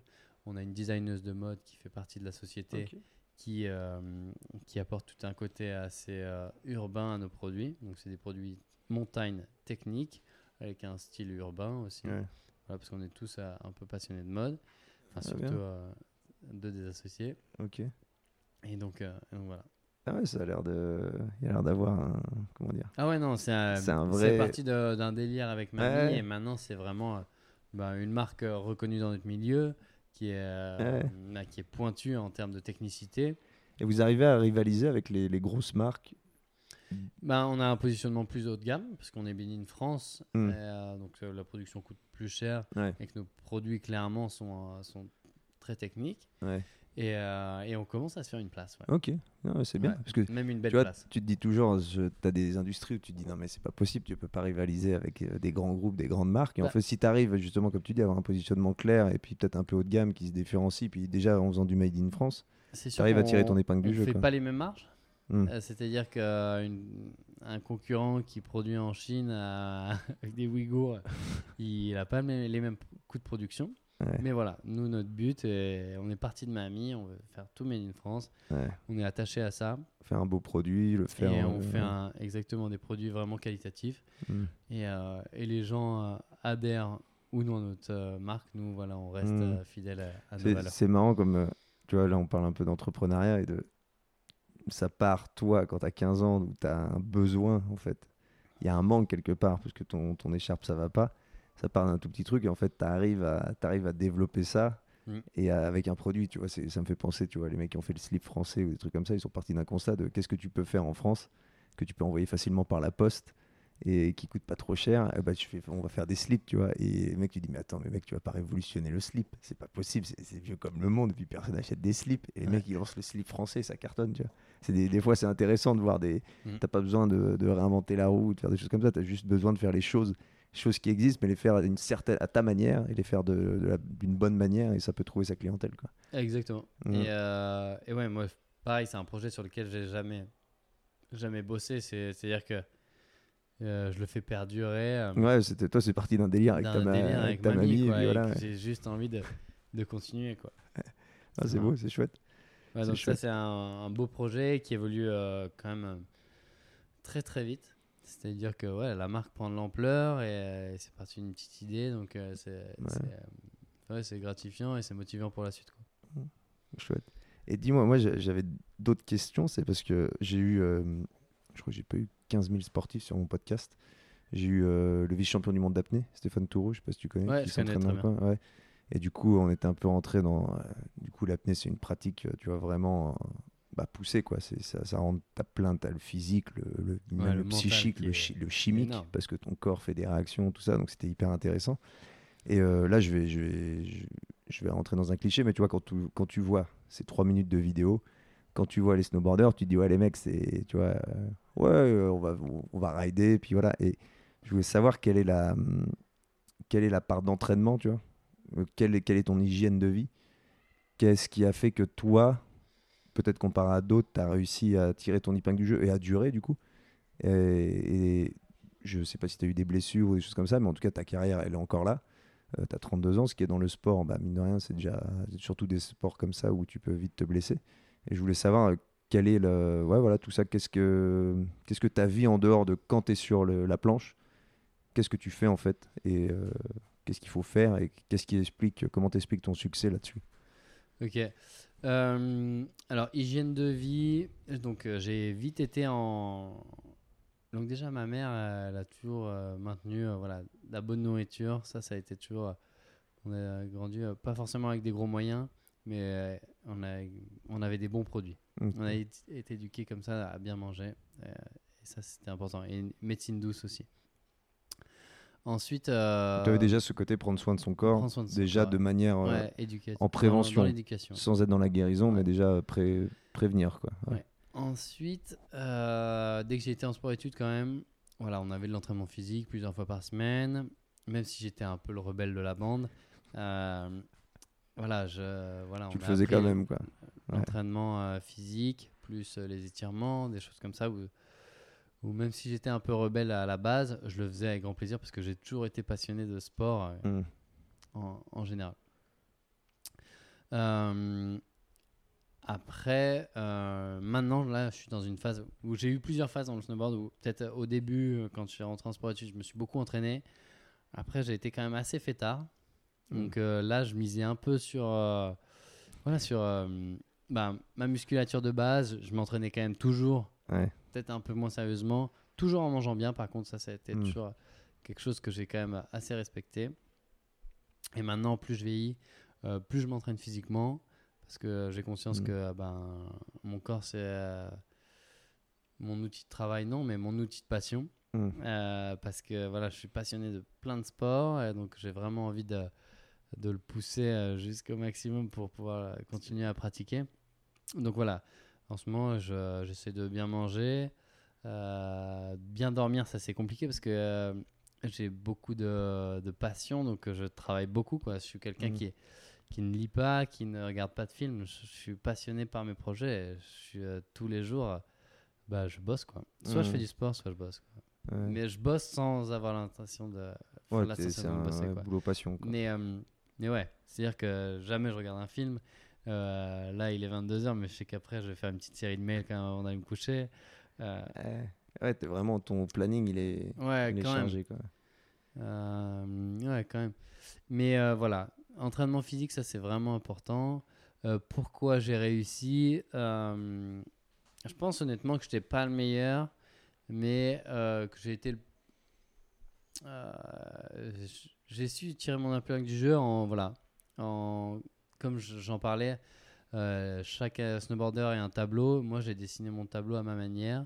Euh, j'ai des partenaires que je remercie grandement qui ont, qui ont accroché à, à, mon style et à, à ma vision des choses, que ce soit dans mon snowboard, techniquement, ou, ou par mes projets. Et, et voilà, j'ai su un peu me démarquer via ça. C'est ce qui t'a. Ouais, du coup, parce que oui, on- forcément, tes sponsors, c'est ce qui te permet de continuer ça et de vivre pleinement ça. Ouais, Et donc, si tu as une relation privilégiée avec eux, si tu fais, en fait, tu as toujours, de ce que ça donne l'impression, tu as toujours fait le taf, tu as toujours apporté des choses, en tout cas nouvelles, avec ta personnalité, et ils ont toujours accroché, ça a toujours plu, en fait, tu as toujours du succès là-dessus, quoi. Ce Ouais. qui fait qu'après, tout s'enchaîne, c'est un- une sorte de cercle vertueux, quoi. Exactement. ouais. C'est sûr que euh, bah, la, la base et pourquoi je peux faire tous ces projets, c'est euh, Mm. grâce aux, aux marques qui, euh, que je représente, qui me financent et qui me permettent euh, voilà, de, bah, de continuer à vivre de ma passion, euh, de faire les Safety Shred Days et donc de former des gens au- au- aux avalanches, enfin au secours Mhm. en avalanche. Ouais, est- pareil ouais. pour le Pakistan où voilà, ces billets d'avion, ce voyage, je les finance avec leurs leurs moyens. Donc voilà. C'est intéressant de, de savoir ça, de se rendre compte de ça. ouais. C'est Ouais. pas juste. euh, Donc, euh, donc ouais, c'est assez euh, particulier et je suis très reconnaissant euh, bah, de, de toutes ces marques qui me font confiance et que je représente au quotidien. Et hum, question donc, là, par rapport à ce que tu dis, là je rebondis, c'est tu disais que tu étais assez fêtard et tout. Maintenant que tu as plein de projets et tu fais vraiment plein de choses, après tu parlais d'immobilier, tu parlais de la voile, là on parlait en off que tu faisais de la voile, donc tu as plein de choses que tu, que tu fais en fait et que tu supposes que tu as plein de choses que tu as envie de faire. Et du coup, tout ça, ça, ça régit ta vie d'une manière assez, on va dire, calibrée, tu prends du plaisir parce qu'en fait, tu n'as pas de répit, mais en fait, tu t'en rends même pas compte, plus ou moins. Si tu vois ce que je veux dire. Euh, Ça, ça s'enchaîne et ouais, ça s'enchaîne et euh, moi je suis un yes man. ouais, tu... C'est-à-dire que tu m'as proposé ce podcast, je me suis pas posé Ouais, la bah, question deux ouais, fois, c'est vrai. Ouais, dit t'as dit ouais, ouais, alors que. Euh, demain, je dois travailler comme un fou, mais tu me dis, putain, il y a une session folle là, à 9h30. Ok, je viens, tu vois. Ouais, donc t'es- en fait, t'as as des choses de prévues, Ouais. mais si à un moment t'as ch- t'as quelque chose qui, arrive, dois faire tu, au fond. ouais, voilà, tu le feras, je dois faire au fond. tu le feras. T'as as quand même une certaine liberté, une certaine indépendance, parce que tous tes projets, en fait, ils sont quand même assez personnels, dans le sens personnel. Je dis Après, pas c'est personnel. c'est toi qui réussir, c'est à toi qui te, euh, c'est toi qui te mets les limites et les Hmm. deadlines. Ouais, ça, c'est ça. Toi, tu gères Tu tout ce que, tous les projets dans lesquels tu es Tu impliqué. marques t'as ton. ont ouais. des besoins Mm. euh, et par rapport à ton contrat, tu dois respecter certaines euh, obligations ou certains engagements. C'est-à-dire que si tu t'es engagé à faire euh, un certain nombre de vidéos, tu dois faire ton, Ouais. ton nombre de vidéos. Chose que tu, tu fais par passion, mais, Hmm. mais par rapport à tes contrats professionnels, tu dois le faire. quoi. Mais après, voilà. Voilà, tu es libre de faire ce que tu as envie. Tu sais ce que tu dois faire. Euh, Question, t'as fait quoi T'as fait quoi Tes études que t'as fini T'as fait un master en quoi? En- J'ai fait Grenoble l'école de management, donc c'est euh, Ok. une école de commerce à- Parce que c'est vraiment en- de, en sport-études. de tout ce que tu racontes, on dirait que en fait, tu es, es un gestionnaire de projet. Tu vois. On, te donne, tu vois, on te donne une tâche, un truc, bah voilà, le résultat, il faut que ce soit ça, et tu en fait, tu gères tout plus ou moins. Tu arrives à tu vois, gérer un projet comme ça de A à Z. Ben, ouais, c'est de la gestion assez. de projet, c'est mais- ce que tu disais au début, c'était de la. T'aimes bien créer, en fait, tu vois, en faisant une gestion de projet, tu crées un projet, tu le fais aller de A à Z. Et c'est euh, de tout ce que tu as raconté, en tout cas, c'est ça donne l'impression que tu tends vers ça quoi, à chaque fois. Et, et moi, ce que j'aime, c'est ouais, monter les projets, les vivre, Mm, Euh, les sortir. Ça, c'est un- une autre étape. ouais. dire qu'une fois que je l'ai vécu, euh, que Mm. demain, euh, la vidéo que tu regarderas, toi qui écoutes ce podcast, qu'elle te plaise ou non, moi, je l'ai vécu, mon aventure. Ouais. Et, et s'il n'y a pas de souci, je, suis- je suis trop content. Et tu parlais de foil. Donc c'est toi aussi à Annecy là. Vous avez fait, un- vous êtes pas mal à faire du foil et tout. Ouais, c'est ouais, ça? Euh, donc pendant le confinement, Alors le, le foil, pour ceux qui savent pas ce que c'est, c'est une planche. Donc avec un foil, comment tu arrives à expliquer un foil? C'est que tu as l'impression de avec flotter. une en fait. Ouais, une aile, Donc, mais qui est une sous l'eau. planche euh, donc euh, sur l'eau qui est surélevée par une aile. Ça s'appelle un foil. À la base, c'est donc euh, un foil qui a été développé sur la par rapport à- sur, le- sur les voiliers. C'est Tabarly, c'est ce qu'on disait. C'est Tabarly qui a commencé à mettre ça pour que justement que ces catamarans et ces trimarans flottent au-dessus de l'eau Ouais, dans les années pour qu'il 70 y ait ou moins 80. de friction sur l'eau, donc Ouais. euh, que ça aille plus vite. Et donc ensuite, ça a été pris dans le, ça a été repris cette euh, innovation dans le kite et aussi dans le surf, où maintenant, voilà, c'est une discipline. euh, euh, aussi, euh, il y a le la wing. Ouais, c'est ça. donc voilà, dans toutes les disciplines nautiques, maintenant, ça a été repris pour Ouais, et ça- en gros voler au-dessus de l'eau, parce qu'il n'y a plus de friction avec la surface de l'eau. Mm. Et donc ça va beaucoup plus vite. Et, euh, et on a monté un une petite équipe à Annecy qui s'appelle Annecy Foil Team. D'accord. Et donc c'est super. Mais vous faites avec quoi? Vous faites, vous, faites tout? Kite, euh, et donc kite, à la base c'est pas mal de kiters. Ok. Maintenant on, dé- on démarre aussi des pontons. C'est-à-dire que tu Ouais, tu sautes pousses, sur ta et planche, tu pousses, tu pousses, et ensuite tu génères de je la crois que j'ai vu vitesse, des vidéos, euh, j'ai dû voir des vidéos de tu, toi faire ça. tu génères de la vitesse euh, entre guillemets euh, euh, en autosuffisance quoi. Et, euh, et voilà donc ça c'est à-. Tu tiens un maximum euh, une minute je dirais et ça te- ça t'achève bien. Ah, ça te flingue parce qu'en fait c'est tout des appuis avec tes cuisses et tout. Exactement. tu dois, Et, tu euh, depuis un bateau aussi tu peux le faire. Mm. Et l'objectif euh, c'est euh, dans des vagues. Ouais, C'est-à-dire surfer en Ouais. foil dans des vagues. parce que tu peux le faire en, en mode wake surf avec un foil du coup. Et parce que vu que ça demande, vu que tu as moins de friction, tu as besoin de moins d'énergie, euh, du coup de moins, tu, tu peux le faire plus facilement sur une vague quoi. Exactement. Ouais, c'est euh, c'est assez intéressant le foil, c'est dingue. Tout ce qui arrive, Ouais, les technologies. Techn- Niveau technologie, Ouais. c'est fou et tu t'aperçois en tant que pratiquant que tu changes un tout petit truc, vraiment un tout petit paramètre et les différences sont énormes. Donc c'est c'est vraiment un outil technologique euh, assez in- incroyable parce que ouais, vraiment le, le moindre changement fait que ça marche ou ça ça ne Ouais. marche pas. Donc la personne qui a créé ce truc, Ouais. grand respect à lui parce que c'est quand même euh, une sacrée prise de tête. Euh, et puis maintenant avec les nouveaux matériaux ultra légers, c'est de la folie. hein. Parce que mon frère a un foil et tout, du- justement, il s'y met, ils le font de- notamment d'un bateau, tu vois. Mais je pense qu'à terme, tu vois, avec une wing ou kite, mais ça doit être incroyable. J'ai pas encore fait moi, mais là, t'as vraiment apparemment l'impression de voler sur l'eau, quoi. Ouais. C'est, ça a l'air assez dingue. ouais. Toi, tu retrouves des parallèles forcément entre le snow et Euh, la- ouais, l'effet c'est de des glisse et tout. glisse, mais qui sont assez différentes. C'est ça qui m'a attiré. Mm. Et notamment euh, de partir d'un ponton, c'est assez technique. Et de, donc de rapprendre un sport de planche qui, à la base, voilà, me. Enfin, il n'y a aucun challenge normalement sur un sport de planche. Là, c'était. euh, je suis monté dessus et j'ai j'ai essayé euh, de partir depuis un ponton. Et je me suis pris mais une énorme boîte. Je me dis, mais attends, comment ça se fait que j'y arrive pas Ouais. et ça m'a pris bien euh, au moins 200 essais, je crois. hein. Deux, pour partir du ponton Ouais. 200, 200 essais, essais. alors que t'es pro snowboarder. Ouais. Oh, bah, on va pas essayer tout de suite.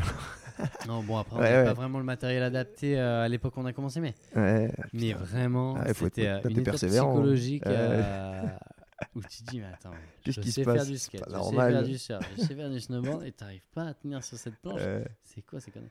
Bon, après, voilà, c'est euh, d'un ponton, c'est vraiment particulier. Mais sinon, ça se fait bien euh, depuis un bateau, euh, étape par étape, ça, ça, ça vu ça, tu vois, je fais du hockey pareil depuis que j'ai 5 ans, donc euh, je suis pas un bon hockeyeur, mais je fais du hockey, quoi, tu vois, donc les patins, y a pas de secret. Puis après, j'ai fait du roller, donc pareil, en roller, voilà. Putain, j'ai attaqué le skating, tu euh, vois, ski de faux skating, là. Putain, alors tu crois que tu es sur des patins de hockey, tu mets des grandes accélérations, tu patines dans la smoule, les virages, il n'y a pas de quart, c'est l'enfer. Tu sais, quand, Ouais. quand tu te dis, ouais, t'es serein, c'est le même mouvement, c'est pareil, putain, tu te prends des. Bah, je me suis pas mis de grosses boîtes, mais tu te, tu te rassures pas, quoi. Tu te rassures pas quand t'es dans des descentes, pas de quart, c'est une drôle de sensation. Euh, c'est quoi le futur pour euh, Victor Davier Parce que tu as l'air d'avoir quelques projets qui sont en train de se terminer, tu en as d'autres. Le futur, C'est quoi? Comment tu Euh, si tu arrives à si t'arrives à t'imaginer comment sera Ouais, ta ouais. Le futur, il est assez simple. Je suis tellement encore passionné de snowboard que je veux profiter un maximum de ma carrière. C'est-à-dire. euh, Jusqu'au je bout, veux rien quoi. changer. Quoi, Ouais. je, je suis tellement fan de ce que je, je vis et ce que j'ai vécu que franchement, euh, si je devais recommencer une vie, je veux. Bah, ça, je- c'était une autre je question. veux Mais attends, Simplement. justement, comment ça- je rebondis là-dessus. T'as- Tu vois, tu as des gens, des fois, ils font un sport donc, à très haut niveau. Tu vois, ce qui est quand même ton cas. Tu fais à très haut niveau, tout ça. Tu as des gens, au bout d'un moment, ils arrêtent et ils veulent plus en entendre parler. Tu vois, ils arrêtent complètement. Hmm, Tu as des gens qui arrivent à garder cette passion. Et toi, comment tu l'expliques? Pourquoi Moi, toi, ça sera une limite, euh, je pense, physique. quand ton corps te dira Ouais. stop, tu t'arrêteras. Ouais, je pense qu'il faut que ce soit guidé par, en tout cas, euh, ça sera ma limite physique parce que, euh, par exemple, sur un jour de poudreuse, euh, c'est vraiment. Je, je traduis ça par rentrer en transe. Ah, Vraiment. ah ouais, vraiment. je suis, Ah ouais. ah, complètement fou. ouais. Ouais. Vraiment ouais. sur les, bons, les bonnes journées Ouais, de t'es pas- prêt de t'arrêter, Ouais, effet. j'ai- vraiment du mal à m'arrêter. Donc voilà, non, dans un premier temps, c'est. euh, bah, j'ai eu l'opportunité et la chance euh, de vivre de ma passion. Euh, J'aime encore énormément ça, donc c'est vraiment euh, pousser tous les projets que, et toutes les idées que j'ai en tête par rapport à Hmm. voilà, trip roulette DVD ou même encore euh, Ouais. d'autres euh, projets d'expédition que j'ai. Et donc euh, voilà, tant que mon corps me le permet de, de profiter de ça, tant qu'il y a encore de la neige sur cette planète, essayer de la rider. Mm. Voilà, égoïstement pour les prochaines générations, mais désolé, on va en profiter quand même un Ouais. maximum, on va pas vous attendre. Euh, non, mais c'est la vérité. Euh. Il y a une bonne nouvelle, il y a une bonne nouvelle pour les sportifs euh, amateurs ou bon après de haut niveau, mais quand tu vois la longévité maintenant des sportifs de très très haut niveau, tu vois, dans, qui jouent dans des sports compétitifs, Mhm. tu, tu vois euh, Federer, Nadal, euh, LeBron James, tous ces mecs-là qui poussent. On, a, on disait y a encore euh, des 10, 10 ans, 15 ans, non, c'est pas possible, tu peux pas être au top niveau à 36 ans, et puis les, les mecs qui arrivent encore à être de- au top du jeu, tu vois, Nadal, tous ces, tous ces gens-là qui se maintiennent c'est une bonne nouvelle. Je pense que les évolutions, euh, tu vois, en nutrition, en médecine, tout, c'est quand même euh, là-dessus. Il y a au moins un côté positif. C'est que j'ai l'impression que la pratique sportive va être possible plus longtemps. Et on parle de gens qui sont à très haut niveau, mais dans le même haut niveau amateur, ça veut dire que si tu fais attention, normalement, tu peux, tu pourras faire Non, ça assez longtemps, sûr. quoi. Euh, voilà, et après, je me fais pas de soucis, j'ai quand même encore pas mal d'idées, euh, je pense. en Ouais, t'as l'air. euh, je me fais pas trop de soucis pour Déjà, juste plus. pour développer les projets que j'ai, Ouais.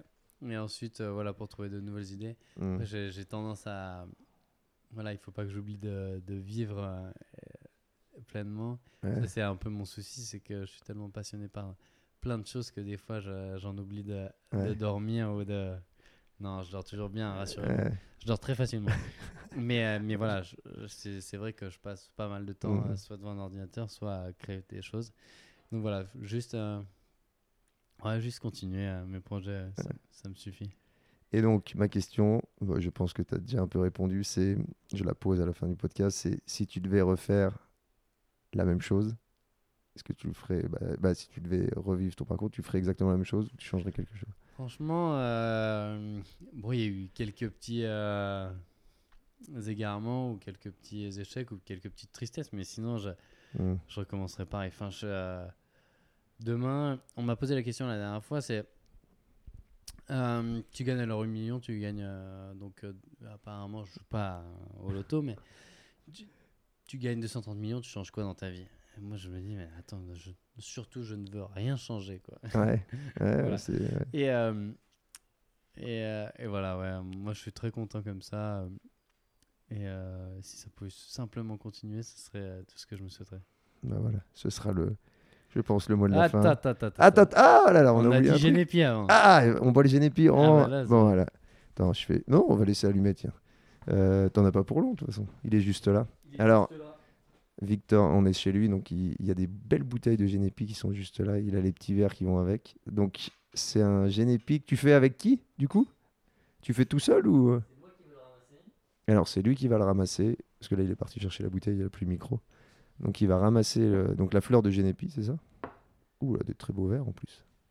Une mini shop. Donc à chaque un- voyage, je ramène un shooter différent. Donc Ah, toi, le ok. shooter chinois, moi j'ai le shooter Ouais, parce que moi j'ai un, pied en cobra. Ah ouais, un cobra. euh, En cobra doré, ouais. un cobra doré retourné et lui il a une mini shop qui sort de elle sort d'où cette mini shop? Autriche. Autriche ouais. oh punaise c'est pas des petits verres. Dans une brocante. donc tu ramènes à chaque fois un verre euh, un verre comme ça? À chaque fois que je fais un voyage, je Ouais. ramène maintenant un shooter Genepi. Donc j'ai ma, j'ai ma collègue. Donc Genepi du père Roger. Ah, et la- Avec, et euh, qui est-ce qui t'a fait le design? Donc euh, cette année, donc c'est Axel Bourg, qui est le designer des boards Salomon. Et, euh, Et voilà, chaque année un artiste différent. Cette année c'était Axel, on est sur la sixième année.